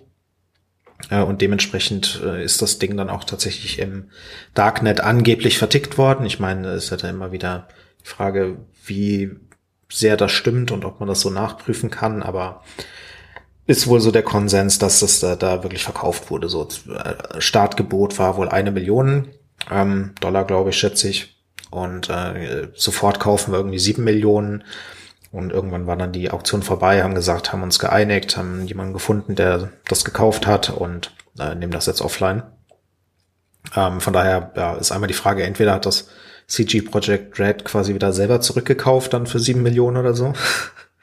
äh, oder, keine Ahnung, irgendein anderer Konkurrenz oder halt irgendjemand, der da einfach Bock drauf hat und ein paar Millionchen übrig hat, kennt man ja so Leute. Elon Musk, bestimmt. Äh, ja, von daher der Code geistert jetzt wohl irgendwo rum. Ist nur die Frage, ob der dann noch irgendwie veröffentlicht wird oder so, aber war ja, wohl ein bisschen doof. Halt, ich finde halt, ähm, so den Quellcode und so, dass der rumfliegt, äh, vielleicht ganz praktisch. Wenn der mal auf GitHub landen würde, würden die Leute wenigstens die Bugs rausbügeln. Kostenlos. ähm, aber was mir so Sorgen machen würde und was ich auch ehrlich gesagt nicht so cool finde, ist halt, dass da die äh, Human Resources äh, Sachen rumfliegen. Also wenn du halt einfach nur als Entwickler oder Freelancer mal dort gearbeitet hast und dann deine privaten Kontodaten und sowas da hinterlegt waren äh, und die jetzt irgendwie beim im Darknet rumgeistern, ist vielleicht nicht so cool. Ja. Und auch wenn deine äh, Kreditkarten zum Beispiel, du hast ja von der Firma vielleicht mal Kreditkarten bekommen für, für irgendwelche Presseevents, wo du Influencer einladen kannst. Speaking of äh, äh, Fabian Mario Döler, das ist der PR-Typ von, von, von CD Projekt Red, der da gefüllt mit allen Influencern erstmal wie oft Pizza essen gegangen ist und denen irgendwas teures geschenkt hat, damit die ähm, ja bloß schön über Cyber Project Red äh, reden. Äh, und irgendwie, ähm, ne, wenn du eben da in dieser Position bist und dann äh, deine Kreditkarten vielleicht irgendwie äh, im Darknet rumgehen, dann kann es halt schnell mal passieren, dass du daran gar nicht denkst und dann ruft die äh, Human Resources Abteilung mal an und fragt sie mal, spinnst du eigentlich? Was kaufst du für Sachen? Und ähm, ja, ist halt nicht so cool. Ich sag mal, Quellcode ist ja, ist halt doof, ne?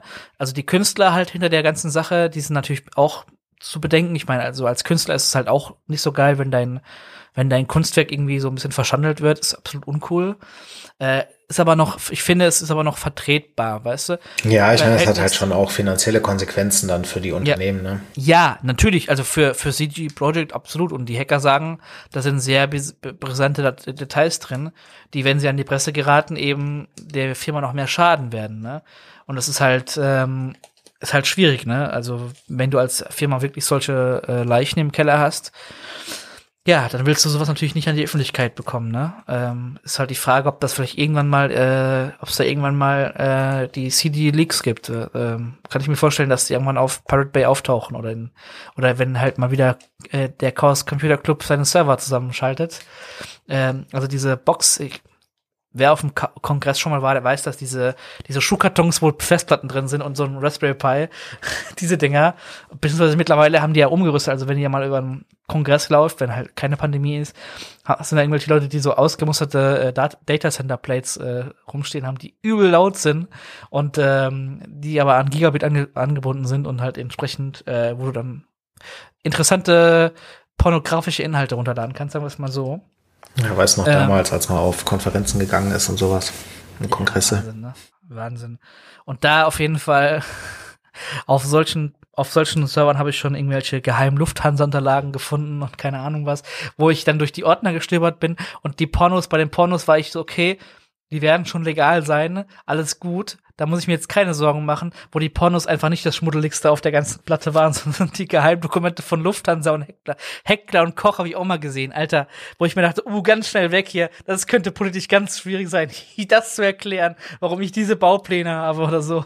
Deswegen, Wobei man ja sagen muss, die Pornos sind auch teilweise sehr komisch gewesen.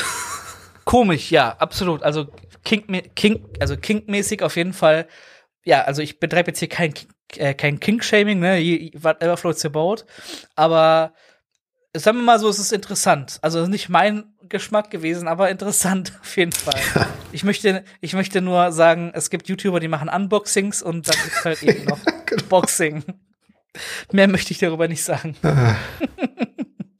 ja, also ja, also wie auch immer wir jetzt auf das Thema gekommen sind, auf jeden Fall CD Project Red ähm, die sollten da auf jeden Fall aufpassen. Und ich frage mich so, wie? Also, naja, die haben da wohl auch irgendwelche äh, Lücken in ihrem System gehabt. Irgendwie haben sie es wohl hinbekommen. Und das war halt einfach ganz stumpf ähm, Social Engineering, dass da irgendwie jemand gesagt hat, ja, ich äh, wollte mich hier für einen Job bewerben, ich schicke Ihnen jetzt mal die Bewerbung raus und dann die Bewerbung rausgeschickt hat und dann irgendwie Bitte öffnen während er, Genau, während er die Person, während er die Person am Telefon hat, ist es ja eher so, ja, sie können jetzt ja Makros schon akzeptieren, ist ja kein Problem, ich bin ja da. Es ist ja, ne? Es ist ja tatsächlich so, dass du Leute eher noch dazu bekommst, ein Makro zu ak aktivieren, wenn du die Person auch am Telefon hast, irgendwie. Und dann äh, eben sagen kannst, ja, hier, äh, öffne mal das Makro und zack, zack. Und dann äh, äh, merkt ihr das vielleicht gar nicht im ersten Moment, dass ihr PC jetzt infiziert ist und dann geht sie heim in Feierabend und die, das IT-Department macht dann Nachtschicht, weil Sekretärin halt äh, Mist gebaut hat, ne? Oder eben Sekretär. Ja, also immer aufpassen, ne? Niemals Makros aktiv lassen. Das ist der größte, dümmste Fehler, den Microsoft macht, dass du Makros überhaupt aktivieren kannst. Ich finde, Makros sollte man nur mit Administratorpasswort oder wenn überhaupt gar nicht aktivieren können. Oder die sollten einfach nicht so viele Rechte bekommen. Naja. Ähm, ja, kommen wir zum nächsten Fail. Intel. Mhm. Es tut mir ja echt schon leid, ne? Aber was soll man machen? Vielleicht noch mal ergänzend, ich habe das vorhin vergessen. Ähm, bei den Nvidia-Karten, also die neue RTX 30, äh, 3080 Ti hat übrigens auch Mining-Sperre drin, ne? Also alle künftigen Karten. Das wollte ich noch erwähnt haben, bevor wir von dem Thema ganz weg sind. Äh, wir haben ja vorgestellt, das kam zur CES-Ausgabe.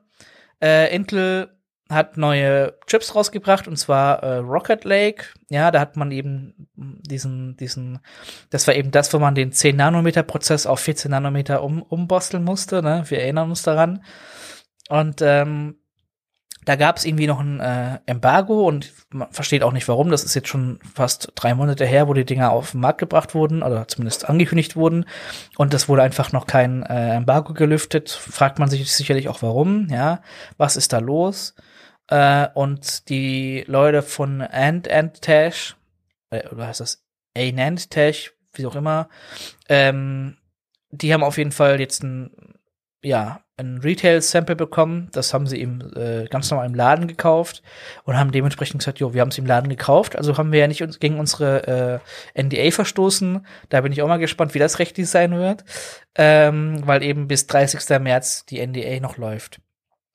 Ähm, so, jetzt müssen wir erstmal zurückgehen. Was, wa, wa, um welche Prozessoren geht es? Es geht um den Core i9 11900K und 11700K, den i7. Ähm, sind eben beides Rocket Lake äh, Prozessoren mit der Cypress Cove ähm, Architektur, eben diese, die auf 16 Nanometer umportiert wurde, nee 14, sorry. Und ähm, so schlimm ist ja, es dann die, doch nicht. Ja, die können auch, äh, die können auch PC Express 4 und alles ist ja wunderbar. Und die, äh, der i7 kann wohl auch 5,3 Gigahertz, ist ja auch alles schön. Ähm, aber ja, sagen wir mal so, also die Leute von äh, ähm, Anand Tech haben das Ganze The Best of a Bad Situation genannt. Also ja, es ist ganz okay für das, was Intel halt im Moment für ein Problem hat, aber ist halt nicht ideal, sagen wir es mal so. Und ähm, das Problem ist halt hier irgendwie, dass das Ding halt super warm wird. Und zwar noch wärmer als die zehnte Generation. Und ähm, ja, ist halt schade. Ähm, der Titel bei Power Consumption ist einfach nur Hot, Hot, Hot und dann Caps.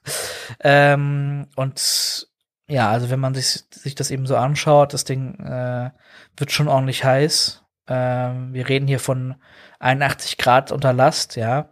Ähm, da muss ich halt sagen, ich habe jetzt hier gerade meinen äh, Ryzen 9 dritte Generation, also eigentlich relativ alt schon wieder. Wir haben im Moment Ryzen 5000 und ich habe den 3000, also den Vorgänger. Und der liegt halt irgendwo bei 56 Grad idle und 70 Grad unter Last und hat halt we wesentlich mehr Kerne und mehr Leistung als dieser olle i7, der da halt bei, bei ein bisschen Last schon 80 Grad raushaut. Und, ähm, ja, ein bisschen JSON-Parsing, da ist er gleich voll am Durchdrehen. ja, einmal äh, Dings starten. Und das Problem ist halt auch bei 3D-Mark zum Beispiel, äh, kommt der auch mal ganz easy auf 104 Grad, wenn er eben AVX äh, Kram machen muss. Da haben wir ja vorhin drüber gesprochen, äh, was halt normalerweise nicht sein sollte. Ne? Und ähm, das ist halt, wenn der äh, AVX 512 äh, Codierungsdinger machen muss, dann ist der halt auch eben total am, am Limit. Und dann ähm, ja, haben wir da bei Peak Power eben so eine schöne, so eine schöne Liste.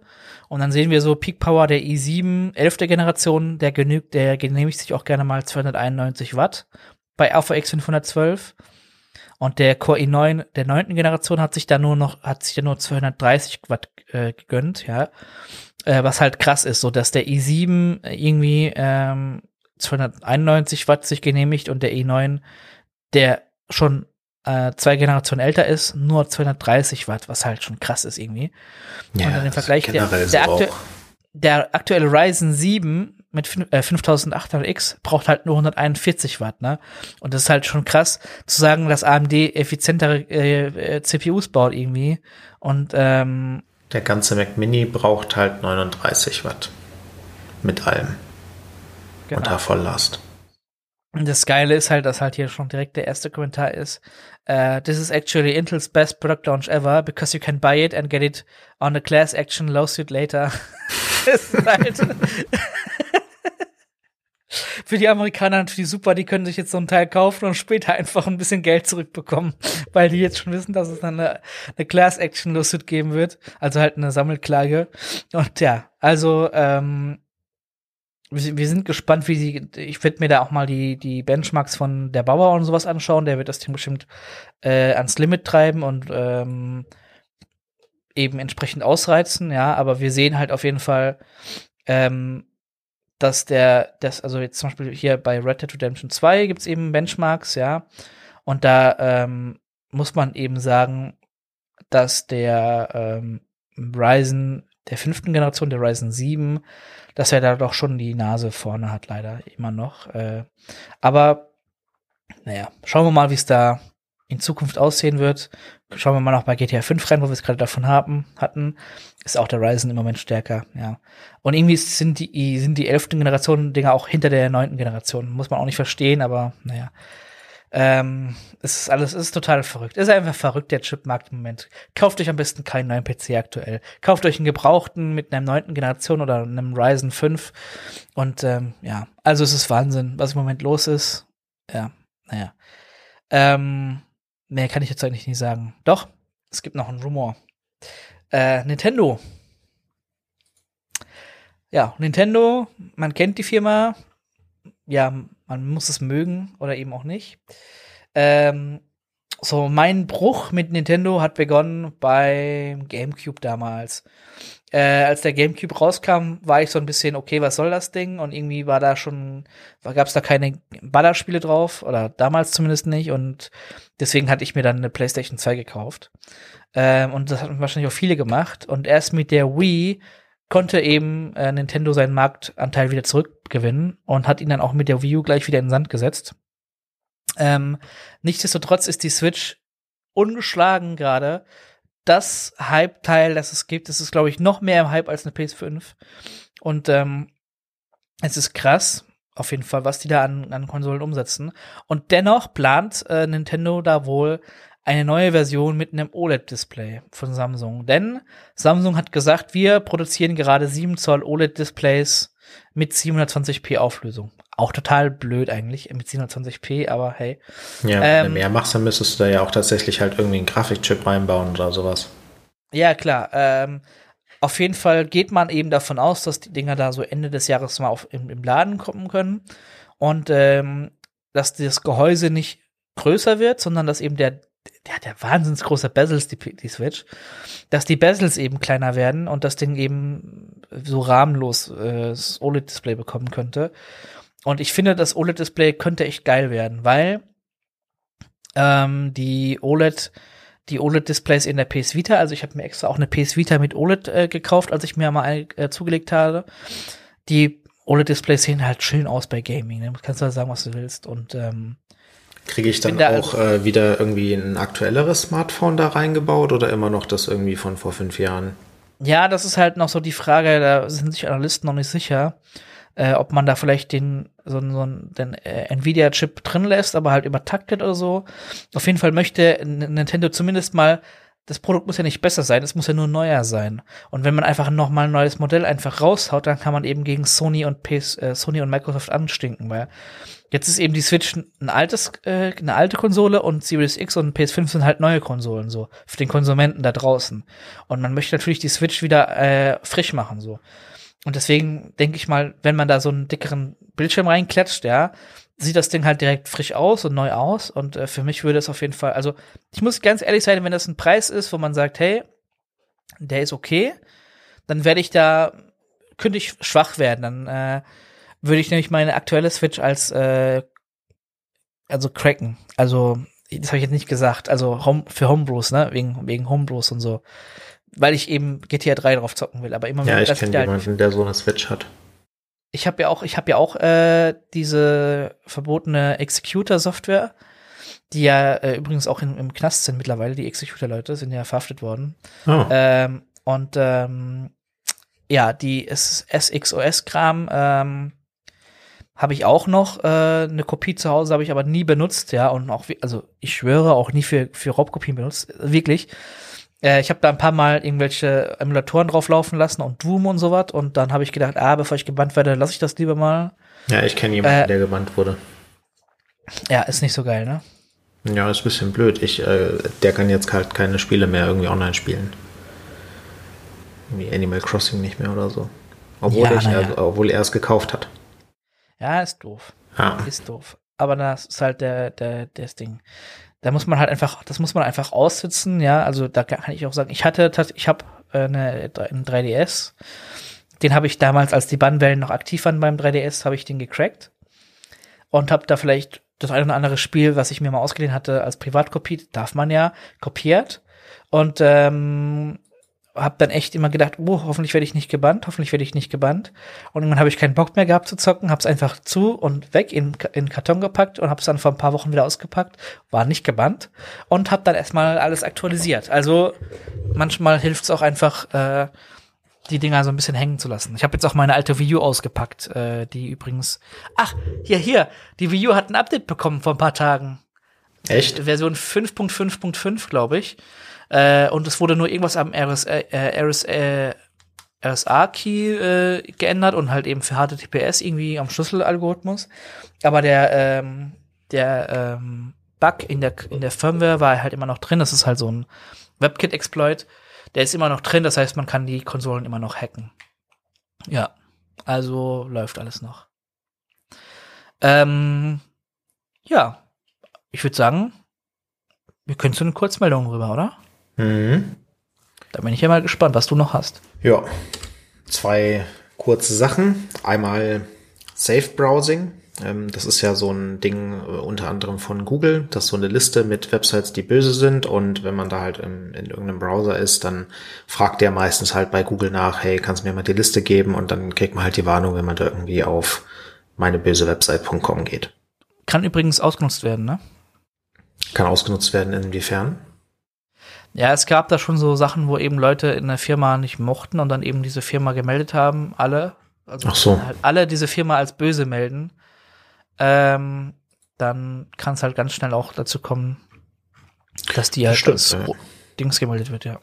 Ja, auf jeden Fall, was halt eben auch ähm, dann passiert ist, natürlich, wenn dann der Browser dabei Google anklopft und diese Liste abholt, äh, ist natürlich dann, hat Google dann die IP und weiß eben dann so ein bisschen ähm, über das Gerät Bescheid und kann das tracken, also halt im entfernten Sinne, aber trotzdem.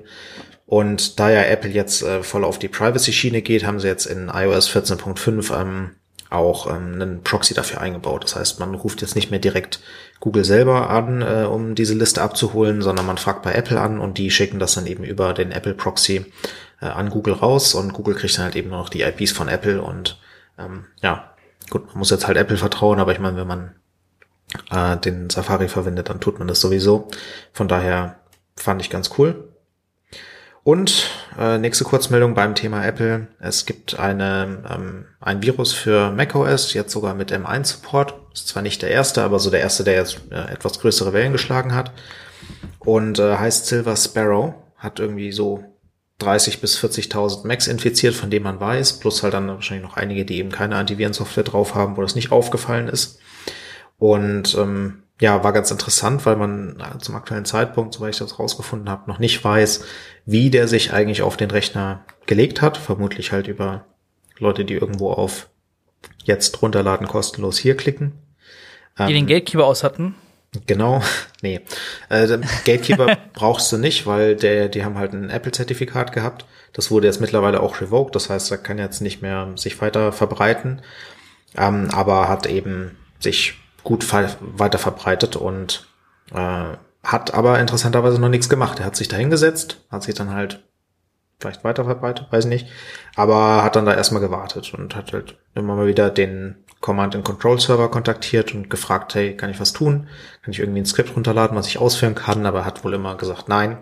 Das heißt, die Malware wurde noch nicht wirklich aktiviert und äh, man weiß nicht wirklich, was, was der Ziel war, also was die Software eigentlich machen sollte ob es irgendwie halt verschlüsseln sollte, was halt unter macOS ein bisschen schwierig ist oder halt äh, vielleicht Werbung im Browser reinpacken oder halt allgemein irgendwie Adware oder sowas.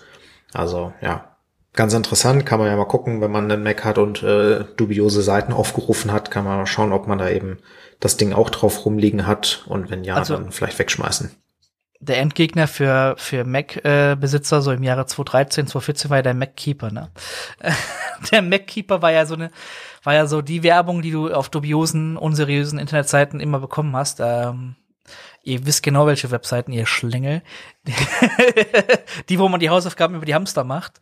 Und ähm, da gab's ja ganz oft diese MacKeeper-Werbung. Es ist ja super nervig. Mhm. Und ähm, und da gibt's ja auch dieses Meme äh, mit der Browser-Toolbar bei den Eltern, wenn du den, äh, bei, den, äh, bei deinen Eltern den, den Browser öffnest und einfach, keine Ahnung, so eine große äh, Toolbar-Sammlung da auf einmal vorfindest und dann, äh, ja, ist es definitiv. Warum ist mein PC eigentlich so langsam? Und ich lebe das Meme. Also immer wenn ich zu meinen Eltern gehe und meine Mutter sagt, ja, irgendwie äh, ist der Rechner langsam, und dann habe ich da irgendwie tausend äh, Anti, also Anti-Malware und keine Ahnung was und das muss erstmal alles runter und ja. Ja. ja. Ähm, da schaue ich auch mal, dass ich vielleicht, äh, vielleicht kann ich da irgendwann mal. Also ich habe jetzt bei Reddit so ein paar Tools gefunden, die da so ganz gut sind. Oder schaue ich mal, ob ich da vielleicht die nächsten, nächste Episode mal so ein paar Tools vorstellen kann, wenn man, wenn man relativ schnell sowas vom Rechner schmeißt. Ja. Ähm, ja, wir haben noch ein paar Aufreger, würde ich sagen. Ja, ich habe eine ganze Liste an Aufregern, aber. Und daher bin ich jetzt mal gespannt. Aber ich, ich würde mal sagen, wir fangen, wir fangen sachte an. Ich habe nur einen Aufreger. Und zwar meine Festplatten. Ich habe ein Festplattenproblem. Ähm, ich habe hier eine Festplatte von Seagate. Ähm, die habe ich, glaube ich, selbst gekillt. Ähm, die ist von 2017. Und was habe ich gemacht? Ich glaube, ich habe sie rausgenommen und dann so ein bisschen bewegt. Und das darf man natürlich nicht. Und das ist natürlich katastrophal gewesen, äh, weil die klickt jetzt nur noch. Die macht jetzt nur noch nie, klick, klick, klick, klick. Und das war's. Äh, das ist Pech, Selbstschuld, passiert.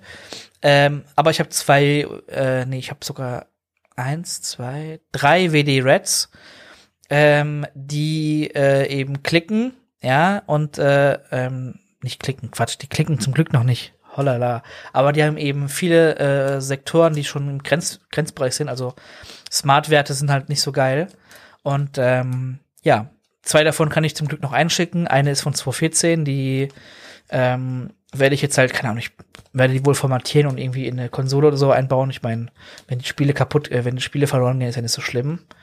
Ja, äh, aber ist auf jeden Fall schade, ähm, was da gerade so los ist bei den, bei den Dings. Ich habe keine Ahnung, was das ist. Äh, aber jetzt kommt zum eigentlichen Aufreger. Ich habe sogar noch Festplatten mit, äh, mit dieser richtigen, mit dieser CMR-Technik. Äh, aber es ist da wohl so ein großes Ding, dass es eben jetzt äh, SMR, äh, also Shingled Magnetic Recording gibt. Und ähm, ja, ist halt nicht so geil wie, ähm, wie bei CMR, also Conventional Magnetic Recording. Ähm, und zwar, äh, ja, das äh, ist halt bei, bei Shingled Recording ist das halt eben so, dass die Spuren, also es ist ein super komplexes Thema. Schaut euch das mal genauer im, im Netz an, da gibt's auch Videos von, von Linus und so. Aber kurz gesagt wird halt eben, werden die, überlappen die Datenspuren so ein bisschen. Und das ist halt nicht so geil, ja. Das ist halt äh, problematisch und ähm, kann halt eben dafür, kann halt eben dafür sorgen, dass Platten schneller kaputt gehen. Ich dachte ja, weil die eben bei Western Digital, also bei Western Digital haben die die 4 Terabyte Platten umgestellt heimlich auf SMR und nur noch die 6 Terabyte und 8 Terabyte Platten sind äh, CMR. Aber ähm, tatsächlich sind meine sogar äh, noch conventional gewesen. Also meine sind sogar CMR-Platten, ähm, sind aber trotzdem leider nach zwei Jahren schon gestorben. Und ähm, ja, ist halt schade, aber werden zum Glück ausgetauscht. Ich würde meine Austauschplatten sind dann SMR-Platten. aber ja, ich pack die in meinen Unraid rein und wenn sie kaputt sind, sind sie halt kaputt. Aber im Moment, ja, die 200 Euro, die speichern doch noch, ja. Und ja, also klar, Smart-Platten, also kaputte Platten mit, mit kaputten Smart-Werten kannst du ja trotzdem noch benutzen, solange bis sie dann gar nicht mehr erkannt werden. Nur darfst halt nichts Wichtiges mehr drauf speichern, würde ich sagen. Also eine Steam-Bibliothek kannst du ja da schon drauf speichern, so. Also ja, sehe ich jetzt gerne. Oder halt im RAID, ne? Ich habe bei meinem NAS halt auch ähm, drei Reds drin, ähm, von 2018 auch. Die leben auch noch ganz gut. Und eine, ähm, das ist noch eine äh, grüne, also halt so ganz normal für Desktop von 2014. Mhm. Finde ich interessant, dass die noch lebt, ähm, weil mir halt eben äh, 2018 dann die anderen kaputt gegangen sind. Ähm, und ja, die ist jetzt halt langsam auch. Also manchmal macht sie mal so auch so ein ähm, ich habe das, halt auch ich hab das auch, kaputte Sektoren.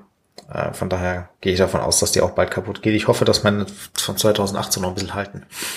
Hm. Also ich habe ähm, ich habe ja hier äh, in meinem Desktop-PC noch einen Datengrab und und das ähm, Datengrab hat eben entsprechend äh, eine Toshiba-Platte drin, ist halt eine Toshiba-Platte mit zwei Terabyte, die ich mir mal irgendwann, also das war ungefähr so, ich habe gezockt und auf einmal ging meine Platte nicht mehr und dann ist das Spiel abgestürzt und dann gucke ich so, oh, Platte am Arsch. Und das war eine, das waren zwei 1 Terabyte Platten und dann habe ich halt aus zwei 1 Terabyte Platten eine 2 Terabyte Platte gemacht. Oder, also die waren nicht ganz ausgenutzt, beide, aber ja. Und ähm, ja, da gucke ich jetzt ab und zu mal auf den Zustand, weil wenn ich die, den PC anmache, höre ich schon die Festplatte. Und wenn du eine Festplatte hörst, ist das nie so gut. Also, wenn du so Geräusche macht, so, dann kannst du schon immer so, oh, ha aber alles gut und Betriebsstunden hat die auch nur 2238, was noch im Rahmen ist, würde ich sagen. Ähm, und hat auch noch keine, ähm, noch keine defekten Sektoren oder so. Also der Wert, wo halt immer schwierig ist, ist der wieder zugewiesene Sektorenbereich, ja. Und da ähm, ist halt Grenzwert bei mir 5 und Rohwert ist 0. Also da ist noch gar keine wieder zugewiesenen Sektoren, also alles gut. Und ich glaube, sobald da ein, sobald da eine Eins steht, wird es schon kritisch. Also sobald ein Sektor neu zugewiesen wird, sollte man schon drüber nachdenken, zumindest mal eine Reserveplatte bereit liegen zu haben. Und du hast, glaube ich, einen Grenzwert von 40 oder so. Aber wenn einer kaputt geht, sterben die relativ schnell in ein paar Monaten dann hinterher. Also das ja. ist, ja. Ja, deswegen bin ich halt auch immer überlegen, was ich jetzt mache. Also ich habe ja noch da meinen Synology NAS von halt, keine Ahnung, vor zehn Jahren oder so, der halt immer noch Updates kriegt, finde ich voll cool. Aber ähm, so Festplatten sind halt laut und der steht jetzt halt mittlerweile im Büro, weil da halt das LAN ist. Und ähm, der macht halt die ganze Zeit immer und ähm, finde ich ein bisschen nervig. Das will ich als Handyklingelton haben. Verstehe ich, ja. Äh, hast du schon auf äh, drüber nachgedacht, auf äh, äh, einen Kredit aufzunehmen bei der Bank und auf SSD umzurüsten? ja, das habe ich halt eben äh, gerade äh, drüber nachgedacht, also halt vor ein paar Wochen. Und Ich meine, ich habe jetzt ja auch nicht so super viele Terabytes drin, irgendwie halt sechs oder sieben halt im RAID. Ähm, aber so in SSD-Speak ist das halt dann schon trotzdem ein bisschen teuer. Und das Problem ist, ja. selbst wenn ich mir dann da halt SSDs reinwerfe, müsste ich halt entweder ähm, halt gleich vier reinmachen, damit sich das lohnt. Oder ich mache da halt jetzt eine rein und habe dann noch drei äh, normale Platten, dann ist ja auch irgendwie ein bisschen verschwendetes Geld und ähm, also, und dann kannst du auch nicht normale SSDs nehmen. Und du kannst nicht normale SSDs nehmen, sondern es gibt extra äh, NAS-SSDs, die halt äh, auch öfter mal beschrieben werden dürfen, weil normale äh, SSDs. Ja, ich lese meistens nur. Schreiben tut ja. nicht so viel, also das, das wäre schon in Ordnung. Was machst denn du? Äh, ist dein NAS eher so ein Media Center oder auch äh, äh, Version Control und sowas? Äh, und Code? Ja, vorwiegend Media Center und Backup. Ah, okay. Naja. Gut. Aber ist halt auch immer so eine Sache, ne? Jetzt hat man eben auch so ein Point of Failure eben, äh, dass eben auch so eine NAS mal sich verabschieden kann und ähm, also wenn es nicht so teuer wäre, würde ich mir hier fast äh, ein LTO-Tape-Laufwerk in, in einen Unraid bauen und LTO-Tapes machen und jeden, jeden Tag ein, äh, das Tape einmal wechseln. Dann hast du zumindest wöchen, äh, wöchentliche Backups oder so. Ja, also was ich halt gemacht habe, ist, ich habe mir dann so ein äh, ein, äh, Terabyte, glaube ich, Cloud Storage bei ähm, P-Cloud geholt. Äh, irgendwie halt 100 Euro im Jahr oder so, also finde ich in Ordnung. Und da mache ich halt dann ähm, monatlich dann äh, halt nochmal Offsite drauf. Ähm, von daher, wenn der NAS stirbt, ist nicht ganz so tragisch. Aber ähm, das ist halt dann eben auch die nächste Überlegung gewesen. Also theoretisch könnte ich mir halt hier auch dann die, die Gigabit-Leitung hoch und runter holen und dann halt einfach mir eine Cloud nehmen oder halt irgendwie einen Server im Rechenzentrum und keinen NAS mehr. Ähm, Wäre auch eine Idee. Ist halt dann, weiß nicht, ob sich das preislich lohnt. Das ist immer schwierige Entscheidungen. Ne? Äh, von daher, ja, also hier Zuhörer, wenn ihr da mal irgendwie was habt, wie ihr das löst, könnt ihr mir gerne schreiben. Entweder Kommentare auf Twitter, per E-Mail, per Fax, bitte nicht. Ähm, würde mich interessieren. Ja, also haut mal raus und ähm, ja, ich werde mir jetzt wohl P-Cloud auf mein Unraid inszenieren.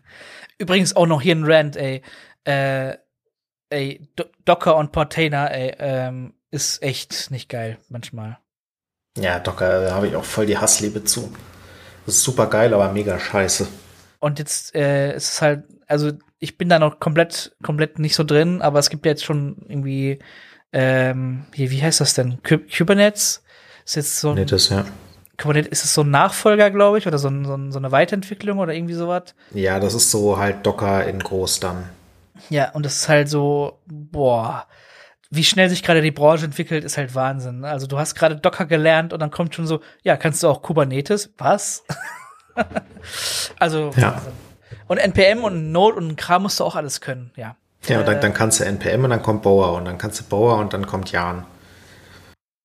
Aber ähm, komm, lass uns mal rübergehen zu deinem Rant. Jo, zu meinen Rants. Rants. Ja, vier Wochen, da sammelt sich sehr viel Rant an bei mir. Bin ja ein ruhiger Fahrer. Ähm, und mein erster Rant ist das Energielabel. Ich weiß nicht, ob man es mitbekommen hat. Aber ähm, das sind ja so die, wo dann halt da drauf steht, so hier dein Kühlschrank hat als Energieklasse A plus plus plus plus plus plus. Und das war dann irgendwie so ja. ganz okay. Und ähm, dann haben sie auch gemerkt, dass es irgendwie ein bisschen schäbig ist, wenn wir da halt 75 plus ans A dranhängen. Deswegen haben mhm. sie dann gesagt, gut, wir passen jetzt die Skala an. Und seit 1. März jetzt ist A plus plus plus gleich C. Das heißt, wenn du jetzt einen neuen Kühlschrank kaufst, dann steht da halt nicht mehr A++, sondern C und ist dasselbe. Das ist natürlich für den Verbraucher, der sich super für Energielabel interessiert und natürlich weiß, dass jetzt äh, so ein Relabeling stattgefunden hat, ähm, totaler Mist. Dann geht er da in den Mediamarkt und denkt sich, warum sind die alle C? Was für ein Scheiß? Mein uralter Kühlschrank, da hat A+. Äh, was ist denn da los? Warum kaufe ich doch nicht? Und ähm, das, das Problem ist, ich finde halt dieses Label schon scheiße, seit das halt eben bei A ist weil ähm, man hätte ja halt auch mal irgendwie eine Sekunde mal nachdenken können und dann wäre man auf die Idee gekommen, dass diese Sachen mit der Zeit immer ähm, besser werden im Stromverbrauch. Das ist ja jetzt irgendwie nichts, wo man für studiert haben muss, damit einem das auffällt. Nee, und, ähm, absolut nicht. Dann hätte man sich denken können, gut, wenn wir jetzt als A folgenden Stromverbrauch definieren, was machen wir denn dann, wenn es besser wird? Hm, egal, machen wir trotzdem wenn man es halt einfach andersrum gemacht hätte und gesagt hätte, wir machen jetzt halt A ist das schlechteste, irgendwie 100 Kilowatt pro pro Stunde äh, oder sowas. Ja, und halt, dann geht's weiter runter bis Z und Z ist da halt irgendwie offen. So für to be defined later. Und dann ist das wie bei den Umweltplaketten, kein Problem, kannst du immer erweitern. Alle zufrieden, alle glücklich, aber nein. Und jetzt hat man halt die Skala wieder scheiße angepasst, damit man halt in, in fünf Jahren wieder dasselbe Problem hat. Fand ich ätzend. Ja, ist echt ätzend. So, nächstes Thema. Ich äh, rede mich jetzt in Rage. Fehlende Ladegeräte. Haben wir ja auch schon mal drüber geredet bei iPhone, als sie das angekündigt haben. Aber iPhone war ja Hipster, ne? Die haben es ja gemacht, bevor es cool war. Genau. und jetzt macht das ja natürlich jeder. Und ich meine, bei ähm, äh, anderen Dingern, so Unify zum Beispiel, die machen Access Points ähm, für vor allem halt Unternehmen. Und da läuft das halt eben über PoE. Und äh, da kommt das auch nicht mit Ladedings, bei manchen Modellen, bei manchen schon. Und äh, ich dachte halt eben auch, dass da so ein PoE-Injector mitkommt und habe das Ding halt gekauft und stellt sich raus, kam halt bei meinem Modell nicht. Ähm, und das kann ich halt eben auch verstehen, finde ich auch gut, weil ich meine, wenn du halt eine Firma bist und diese Dinger da äh, einsetzt, dann ist die Wahrscheinlichkeit, dass du halt einen PoE-Switch hast, relativ hoch. Dann brauchst du da nicht irgendwie so einen Powerbrick, den du wegschmeißt. Ähm, aber was mir halt auf den Keks geht, ist so diese, diese Onboarding-Experience. Dann bist du da so ein Kunde, der sich das erste Mal irgendwie halt ein iPhone kauft oder halt jetzt irgendwie ein S21 oder halt eben so ein äh, äh, WLAN-Ding und dann freust du dich so, machst das Paket auf, hey cool, wo stecke ich das denn ein? Ach, Kacke, Dreck.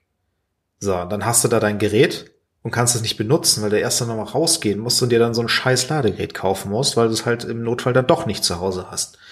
So, wie könnte man es machen? Wenn du das halt auf der Website vom Hersteller in den Warenkorb legst, dann sagt er halt, hey, da ist kein Ladeding dabei, willst du eins hinzufügen, kostet nochmal drei Euro extra. Klickst du auf OK, fertig.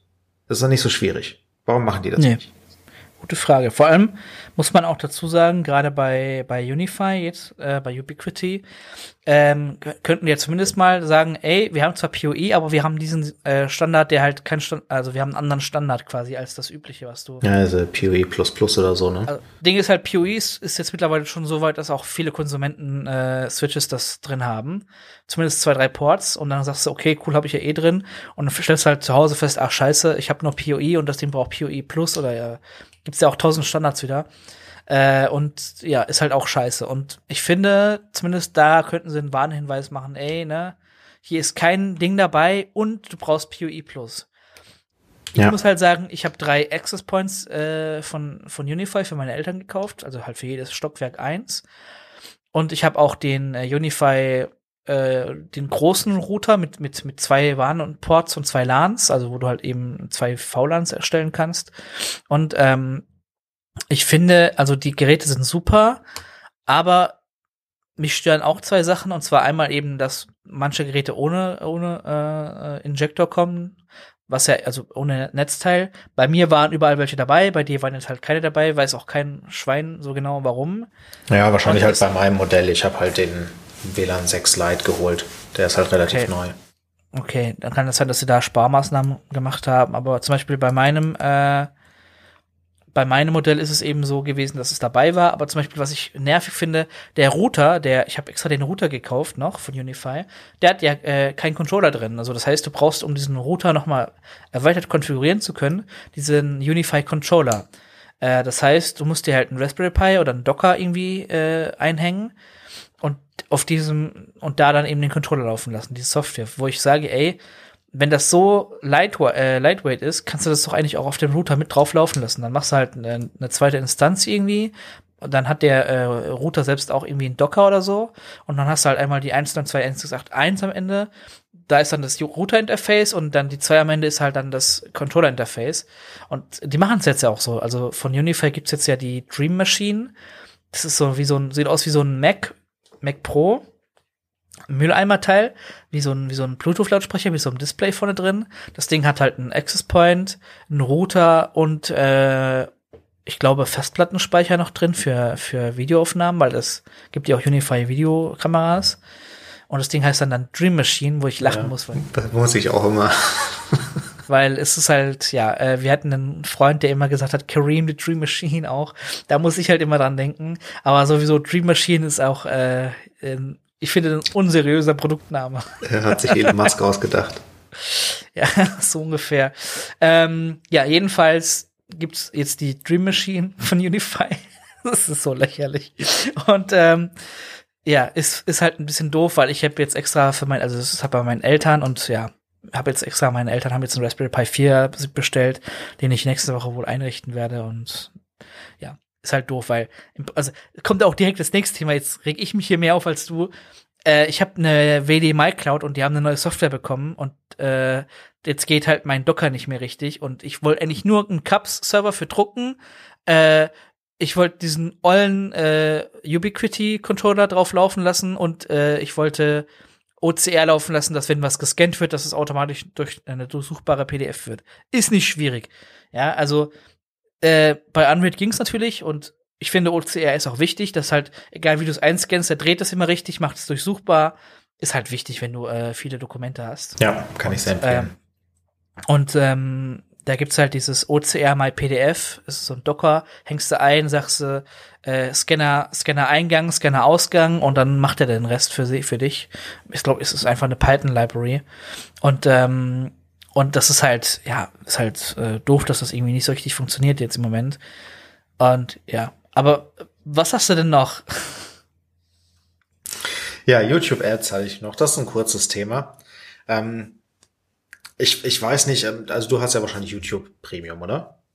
Ja, ich habe YouTube Premium, weil, weil, ja, weil ich es eigentlich ein geiles Paket finde. Ich hasse Werbung und äh, will aber trotzdem nicht der Arsch sein, der nicht supportet irgendwie. Und dann denke ich mir, bevor ich da jetzt 25.000 Leuten irgendwie eine Subscription da lasse, hole ich mir einmal YouTube Premium. Da habe ich auch Musik drin und ja, vielleicht habe ich auch irgendwann eine Gratis-Sub drin und ja. Ja, es ist ein legitimer Grund, ähm, finde ich auch in Ordnung. Ich ähm, mache es persönlich lieber über Patreon.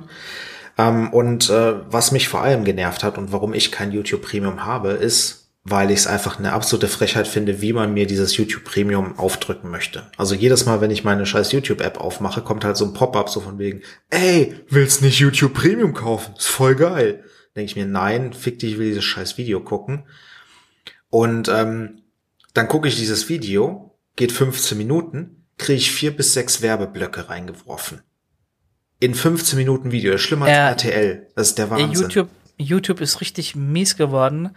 Da Aber richtig. Einige, da haben sich einige Creator auch beschwert, weil die müssen ja jede Werbung einzeln rauslöschen aus ihren, aus ihren Videos. Ja. Und äh, ich glaube, Gronk war das, der gesagt hat, alle, ihr wisst, wie viele Videos Gronk hochgeladen hat er muss bei allen Vi Videos müsste er jetzt quasi die Werbung äh, einzeln rauslöschen, damit es nicht mehr so viel Werbung ist, weil die haben alle, alle bestehenden Videos auf einmal bam mit Werbung zugeklatscht. Und dann stehst du halt so da und äh, dann hast du halt Zuschauer, die dann halt negativ bewerten und sagen, ey, voll abgehoben, der hat ja alle seine Videos äh, übelst hochmonetarisiert. Ja. Und, und das, das halt Problem ist, ich, ich bin ja auch äh, YouTube hier Premium-Partner Dingsbums Gedöns. Das heißt, ich krieg Geld durch die Werbung. Meinst du, ich krieg mehr? Nee. Ich kriege eher weniger Geld. Die, die blenden mehr Werbung ein, ich krieg weniger Geld. Entweder liegt es daran, dass halt irgendwie meine Leute alle plötzlich Werbeblocker verwenden, oder es liegt daran, dass die halt einfach das Geld selber einsacken. Ich meine, ich verstehe, ja, YouTube, Video teuer und so weiter, klar. Aber ich finde es halt schon irgendwie sehr zufällig, dass die jetzt plötzlich ja hier ihr YouTube Premium pushen wollen und dann kriegst du da plötzlich eine Werbung nach der anderen, sodass du das Gefühl hast, du guckst halt nur noch Werbung und nicht Film. Oder halt ja, Video. Vor allem, ähm, also als Creator verdienst du zwar ein paar Cent mehr an einem YouTube Premium Klick, das ist so, das haben einige YouTuber gezeigt. Ja. Äh, du hast aber halt äh, eben so Sachen, ja, dass vieles Werbe Videos auf einmal nicht mehr werbefreundlich sind, wenn du das Wort Hacken benutzt zum Beispiel oder irgendwie sowas. Oder Cracking oder so. Du ich weiß nicht, die filtern ja auch die, die machen ja auch ein Voice Filtering. Ja, Text to Speech und gucken dann eben ja auch irgendwie gebannt und so jetzt. Genau und, und, und genau und wenn du eben zum Beispiel nur Hacking oder Cracking sagst oder eben einmal das F-Wort sagst, ja, äh, oder so und irgendwie sagst, oh Scheiße, dann hast du, kann es halt schon sein, dass du ein gelbes Video hast, das äh, nicht mehr für alle Werbetreibenden ähm, geeignet ist. Aber im Umkehrschluss passiert es halt auch gerne mal, dass du auf einem äh, YouTube-Video Werbung hast mit einem äh, freizügigen Damenkörper und dann irgendwie steht, äh, also mittlerweile schaltet wohl äh, YouTube auch Werbung, die sehr an die MacKeeper oder äh, oder ähm, Live-Webcam-Werbung äh, erinnert, die man auf äh, unseriösen Seiten bekommt, sagen wir es mal so. Eine Werbung fand ich mal lustig. Da habe ich halt irgendwie ein Video geguckt und dann wurde mir der Werbung eingeblendet. Und dann haben die da einfach irgendwie so eine, eine Tom und Jerry Folge oder sowas, haben die Werbung gemacht oder haben die da diese 15 Minuten Folge einfach reingeworfen, konntest natürlich halt überspringen dann nach 10 Sekunden oder so. Aber wenn du es nicht übersprungen hättest, hättest du einfach 15 Minuten Tom und Jerry geguckt. Okay, da hat, da hat jemand einfach Geld in die Hand genommen und gesagt, ich will dieses Video als Werbung schreiben. Ja. Okay, okay. Fand ich sehr lustig. Also es war irgendwie sehr kurios. Ich weiß nicht, ob sich da jemand verklickt hat oder so, aber war lustig. Es aber äh, ja, um zum Brand zurückzukommen, YouTube böse, mag ich nicht, geh weg, äh, kann mal jemand eine Konkurrenz. Ey, sowieso, YouTube braucht eine Konkurrenz, weil die ein Monopol haben. Ja. Und irgendwie kriegt es niemand hin, eine Konkurrenz zu bauen. Also Twitch, Twitch könnte ja, Twitch hat aber hat auch hat auch äh, die Möglichkeit, dass man Videos hochlädt, aber irgendwie ist das nicht so verbreitet. Twitch ist halt mehr live gedönt. Und ähm, ich mag Twitch auch nicht. Also Twitch ist halt, ne, die haben halt, die bannen halt einfach relativ ähm, frei, also relativ random irgendwie. Wirst du auch gerne mal gebannt, wo du sagst, ja, okay, verstehe ich, dass ich dafür gebannt werde, aber warum werden andere Leute für das gleiche stärker oder schwächer gebannt so? Aber ey, okay, kann man sagen, ja, cool, mach das so, aber ich bin, deswegen bin ich auch als Creator, also ich streame ja auch ganz gerne mal so, wo ich dann sage, okay, äh, ich nutze halt YouTube für die VODs, um es halt hochzuladen. Du brauchst einfach die Reichweite von YouTube.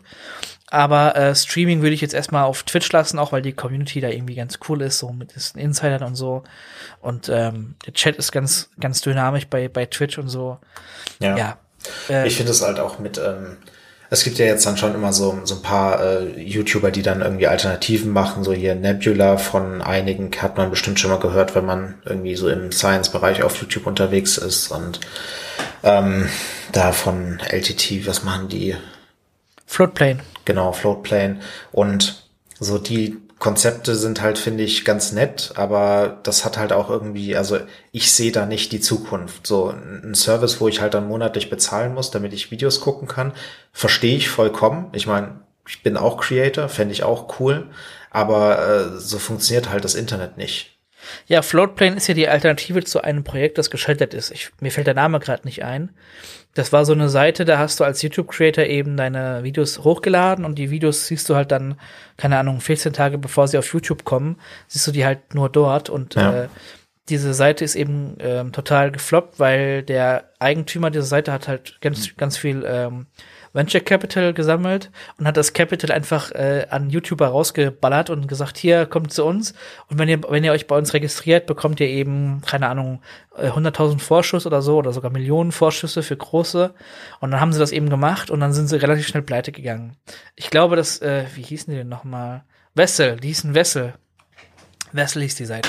Mhm. Und äh, ja, es sind halt, ich habe auch mal für ein paar Monate äh, äh, Linus auf Wessel abonniert und irgendwann war Wessel down.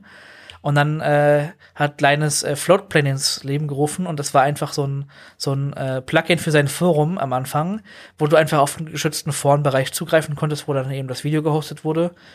Und da ich halt früher dort noch Zugriff hatte, äh, da ich früher dort abonniert hatte, äh, kriege ich jetzt halt Floatplane Zugriff für drei Dollar. Ähm, was okay ist, finde ich. Weil du halt alle Linus, wenn du Linus-Videos gerne guckst halt, dann siehst du die halt äh, eine Woche früher so. Oder ja, ich meine, es ist halt eben, also es ist ein Konzept, was halt eine Daseinsberechtigung hat, kennt man vielleicht auch unter dem Namen Patreon. Ähm, und das andere, also Nebula ist halt einfach Netflix, nur halt für YouTube-Videos. Ja, okay. Ähm, oder halt eben äh, Curiosity Stream und wie die diese Doku-Channels da heißen und sowas. Aber es ist halt einfach keine Konkurrenz zu YouTube, weil auf YouTube gehen die Leute halt nicht also äh, du brauchst ja als Creator brauchst ja Reichweite. Deswegen hatten die in Australien ja jetzt ja auch eine super schlaue Sache gemacht und sowas. Also ähm, und das ohne Reichweite geht halt nicht. Von daher musst du einen Service mhm. ins Leben rufen, der halt kostenlos ist, wo die Leute gerne hingehen und ähm, irgendwas bieten, damit die Leute Reichweite. Also bist du dir sicher kriegen. mit bist du dir sicher mit Nebula? Ist, also ich habe jetzt hier Nebula mal äh, bei Google eingetippt. Nebula ist eine ist eine UI für Angular. Ja, mach mal Watch Nebula oder sowas. Ist halt auch wieder so ein toller Name. Also das ist halt von, von Anfang an halt ah, schlecht Watch umgesetzt. Nebula. Ja. Mhm. Und hier, hier Curiosity Stream kenne ich. Genau. Uh, your favorite creators. Ah, okay. Und du kannst halt noch nicht mal da sagen, ich bin Creator, ich möchte jetzt hier Nebula machen, sondern du musst halt die anfragen und sagen, hey, darf ich? Und dann sagen die, ja, gut, äh, hier nö, oder sagen halt, ja, gut, komm in unser Netzwerk und so. Und ähm, dann hast du halt das Recht, da Dinge zu machen. Also es ist eine geschlossene Plattform, wo du Geld für zahlen musst. Ähm, und das funktioniert halt nicht. Also das funktioniert halt für die, die zehn Leute, die halt Fans sind von diesen Channels, die da sind. Und ähm, wenn man die da unterstützen möchte, klar, super. Aber es ist einfach, finde ich, keine Lösung. Ja, naja. Und dann gibt's halt noch diese ganzen äh, Alternativen eben äh, mit, mit, mit äh, äh hier Blockchain. Es gibt ja noch Blockchain. Ja, YouTube äh, und so, ne?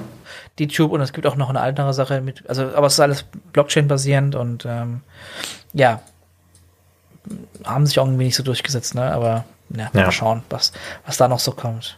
Du hast noch ein, noch ein Thema mitgebracht. Ja, das letzte. Windows Sound Konzept. Okay, da bin ich jetzt gespannt. Da kann ich gar nichts drunter vorstellen. Äh, du hast ja einen Windows-Rechner. Äh, ich habe einen Windows-Rechner, ja. Ja, wenn du da Sound äh, machst, wie findest du das? Also beziehungsweise wie läuft das ab? Kannst du das erklären, wenn, wenn ich da irgendwie unterschiedliche Audiogeräte habe und sowas? Soll ich jetzt wirklich drüber reden, ja? Ja, weiß ich nicht, ich kann es auch erklären, ich habe es mir aufgeschrieben.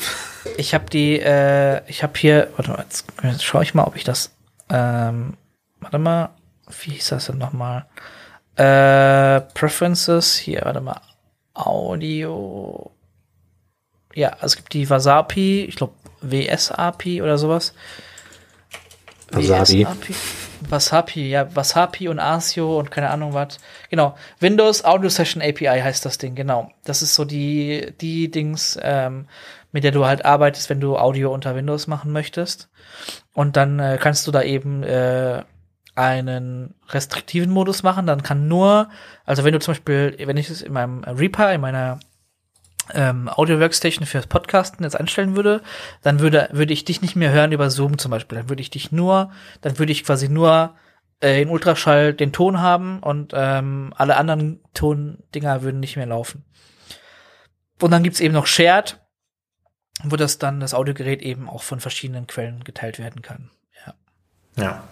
So, und äh, dieses Shared-Konzept das ist ja jetzt äh, nicht so wie unter Mac, also unter Mac und ich glaube auch unter Linux ist es so, wenn du da halt ähm, zum Beispiel ähm, Kopfhörer ransteckst und dann die Kopfhörer als Audiogerät auswählst, dann geht halt das Audio über die Kopfhörer. Egal welche Anwendung du gerade offen hast, offen hattest oder aufmachen wirst. Du wählst halt dann Audiogerät X aus und dann geht Audio halt über Gerät X. Klingt irgendwie ganz sinnvoll. Unter ja. Windows ist es so, zumindest von dem, wie ich das ähm, erlebe. Ich habe mich nicht eingelesen und habe auch nicht vor, mich einzulesen, weil ich es halt ganz schrecklich finde. Aber unter Windows ist es so, wenn ich ein Audiogerät einstecke, dann muss ich die Anwendung, über die ich gerade Audio höre, schließen und nochmal aufmachen, damit das neue Audiogerät, was jetzt als Default gewählt wurde, äh, für diese Anwendung übernommen wird. Das heißt, so wie ich das für mich interpretiere, ist das so, dass die Anwendung ähm, guckt, welches Audiogerät ist gerade Default, dann nimmt sie sich die, dieses Gerät und dann bleibt das dabei. Manche äh, Clients haben dann halt noch irgendwie Support, dass sie das wechseln. Irgendwie Discord ist natürlich dann ein bisschen intelligent und sagt, gut, äh, nehme ich jetzt hier das andere oder Zoom und keine Ahnung was. Und ähm, manche äh, Spiele können das auch. Aber so im Großen und Ganzen ist es so, wenn, wenn da halt irgendwie dieser Audio-Channel geöffnet wurde, dann ist das jetzt dieses Gerät. Punkt aus, Ende Erbse. Und welcher Vollidiot hat sich dieses scheiß Konzept ausgedacht und warum haben wir das in Windows 10 immer noch, meine Fresse? also wir haben ja bei, wir haben ja bei Linux kannst du dir das ja sogar aussuchen, was du haben willst. Da kannst du halt äh, Alza Mixer nehmen, Jack kannst du mitnehmen, Pulse Audio gibt's da, da gibt's OSS, also Open Sound System. Ich glaube Pipewire gibt's noch. Und System Mac kannst du bestimmt auch. Ja, und unter, unter Mac hast du halt Core Audio. Das ist halt die Lösung von Apple gewesen. Ähm, und äh, DAE gibt's dort auch noch, also das sind dann so die Profi-Dinger.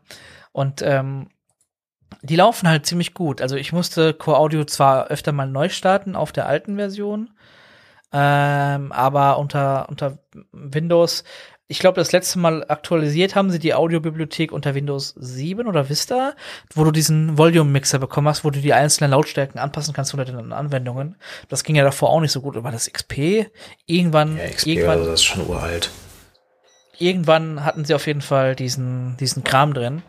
Und ähm, es gibt ja sogar einen Pulse Audio Port für Windows, ne? Ähm, ja. Und also ich, ich meine, also aus Entwicklersicht kann ich natürlich verstehen, du machst da irgendwie als Anwendung da deinen Audio-Stream auf und dann ähm, ist der halt offen. Und dann ist natürlich blöd, wenn sich das Gerät wechselt und dann musst du das irgendwie implementieren mit Interrupts und keine Ahnung was. Verstehe ich. Ja. Aber äh, erstens, äh, hallo, dafür ist ein Betriebssystem da. Warum kann ich nicht einfach einen Audio-Channel mit halt Windows Sound Driver, Driver aufmachen und dann macht der halt das Endgerät für mich?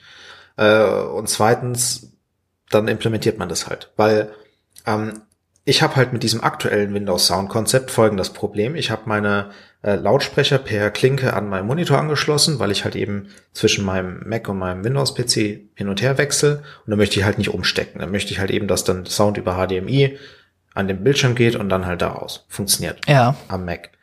Im Windows ist es so, wenn ich den starte, alles kein Problem, klappt. Und dann mache ich irgendein Spiel auf, was in Vollbildmodus geht. Und manche Spiele wechseln dann ja mal kurz die Auflösung und starten halt den, den Bildschirm neu. Und in der Zeit äh, ist dann anscheinend auch der Soundtreiber für dieses Gerät weg. Das heißt, die Anwendung startet, äh, wählt, dann geht der Treiber weg, dann wählt Windows halt äh, den Default-Treiber aus, halt irgendwie äh, AUX, was ich nicht angesteckt habe.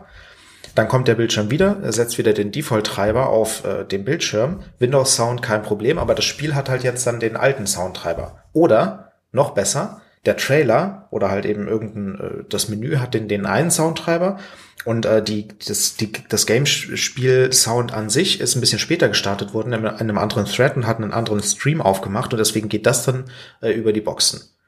Das heißt, ich muss das Spiel irgendwie dreimal starten, bis halt der Sound funktioniert, äh, weil ich halt gerade den richtigen Moment abwarten muss, in dem der den Soundstream aufmacht. Also es ist einfach so dämlich und ich sehe keinen Vorteil darin. Ja, äh, ich hoffe einfach, dass das äh, bald irgendwie mal gepatcht wird. Ich meine, es kommt jetzt ja bald ein größeres Update für Windows 10. Als ob das irgendwas ändert, außer. Mit, mit Redesign und keine Ahnung was und bla und blub und unter der Haube soll auch viel geändert werden, aber ich glaube, der, der, der Kopf, der Kopf stinkt, der Fisch stinkt vom Kopf, sagt man ja. ähm, Sollen wir über das Redesign reden? Ich, ich habe es noch nicht gesehen, aber ich weiß, was passieren wird. Wir werden nämlich dann vier Designs haben statt drei. Ja. Also angeblich soll ja der, die Systemsteuerung jetzt endlich wegfallen. Ja. Fingers crossed. Äh, ja, hoffentlich fällt die nicht haben. weg. Sonst kann ich nicht mehr irgendwie Netzwerkadapter-Einstellungen einstellen. Wir reden, da, wir reden darüber, wenn es die ersten, äh, die ersten äh, Dings Insider-Previews gibt. Es gibt dann ja. nicht mal Insider-Previews, aber es wurden wohl schon so äh, Screenshots geleakt irgendwie. Und sobald die erste Insider-Preview draußen ist, mache ich mal, mal hier mal eine VM und dann schauen wir uns das mal an und dann kann man ja drüber reden. Aber es wird auf jeden Fall lustig werden. Ja. Ja. Solide zwei Stunden haben wir abgeliefert, würde ich sagen. Mhm. Äh, das ist so die halbe Stunde Bonus, weil wir die letzten zwei Mal haben ausfallen lassen. Oder wir haben eigentlich nur einmal ausfallen lassen, muss man ja, zugeben. Wir haben einmal ausfallen lassen, zweimal verschoben, ne? Ja, irgendwie so. Aber jetzt äh, schauen wir mal, dass wir da eine einigermaßen wieder eine Regelmäßigkeit reinkriegen. Muss man schauen. Es ist halt manchmal so, dass du Projekte hast und ähm, oder dass es einem nicht gut geht oder so und dann will man ja auch nicht, ne? Naja. Genau. Gut. Zu Projekten kann ich hoffentlich nächstes Mal was erzählen. Na, dann schauen wir mal. Ähm, ja, würde ich sagen, wir sehen uns beim nächsten Mal auf jeden Fall wieder. Und dann äh, bin ich mal gespannt, was wir da so für, für coole Themen dann haben. Mhm. Ähm, vielleicht äh, gibt es auch Neues zur ähm, TMCA Takedown von äh, Re 3. Äh, ich denke, dass wir bis nächstes Mal die i7, die äh, 11. Generation äh, Dinger noch mal genauer beleuchten können, weil da sind die Embargos dann gelüftet. Das ist ja im 30. Wobei, das könnte auch erst übernächste Folge kommen. Mal schauen, was da so dran ist. Und ja, also ich denke, wir werden ein paar Callbacks haben nächstes Mal. Oder übernächstes Mal auf jeden Fall. Ja. Jo. Daher würde ich jetzt, würde ich jetzt sagen, wir, wir hauen mal rein. Wir halten mal die Wurst hoch, wie Karim und ich immer gesagt haben.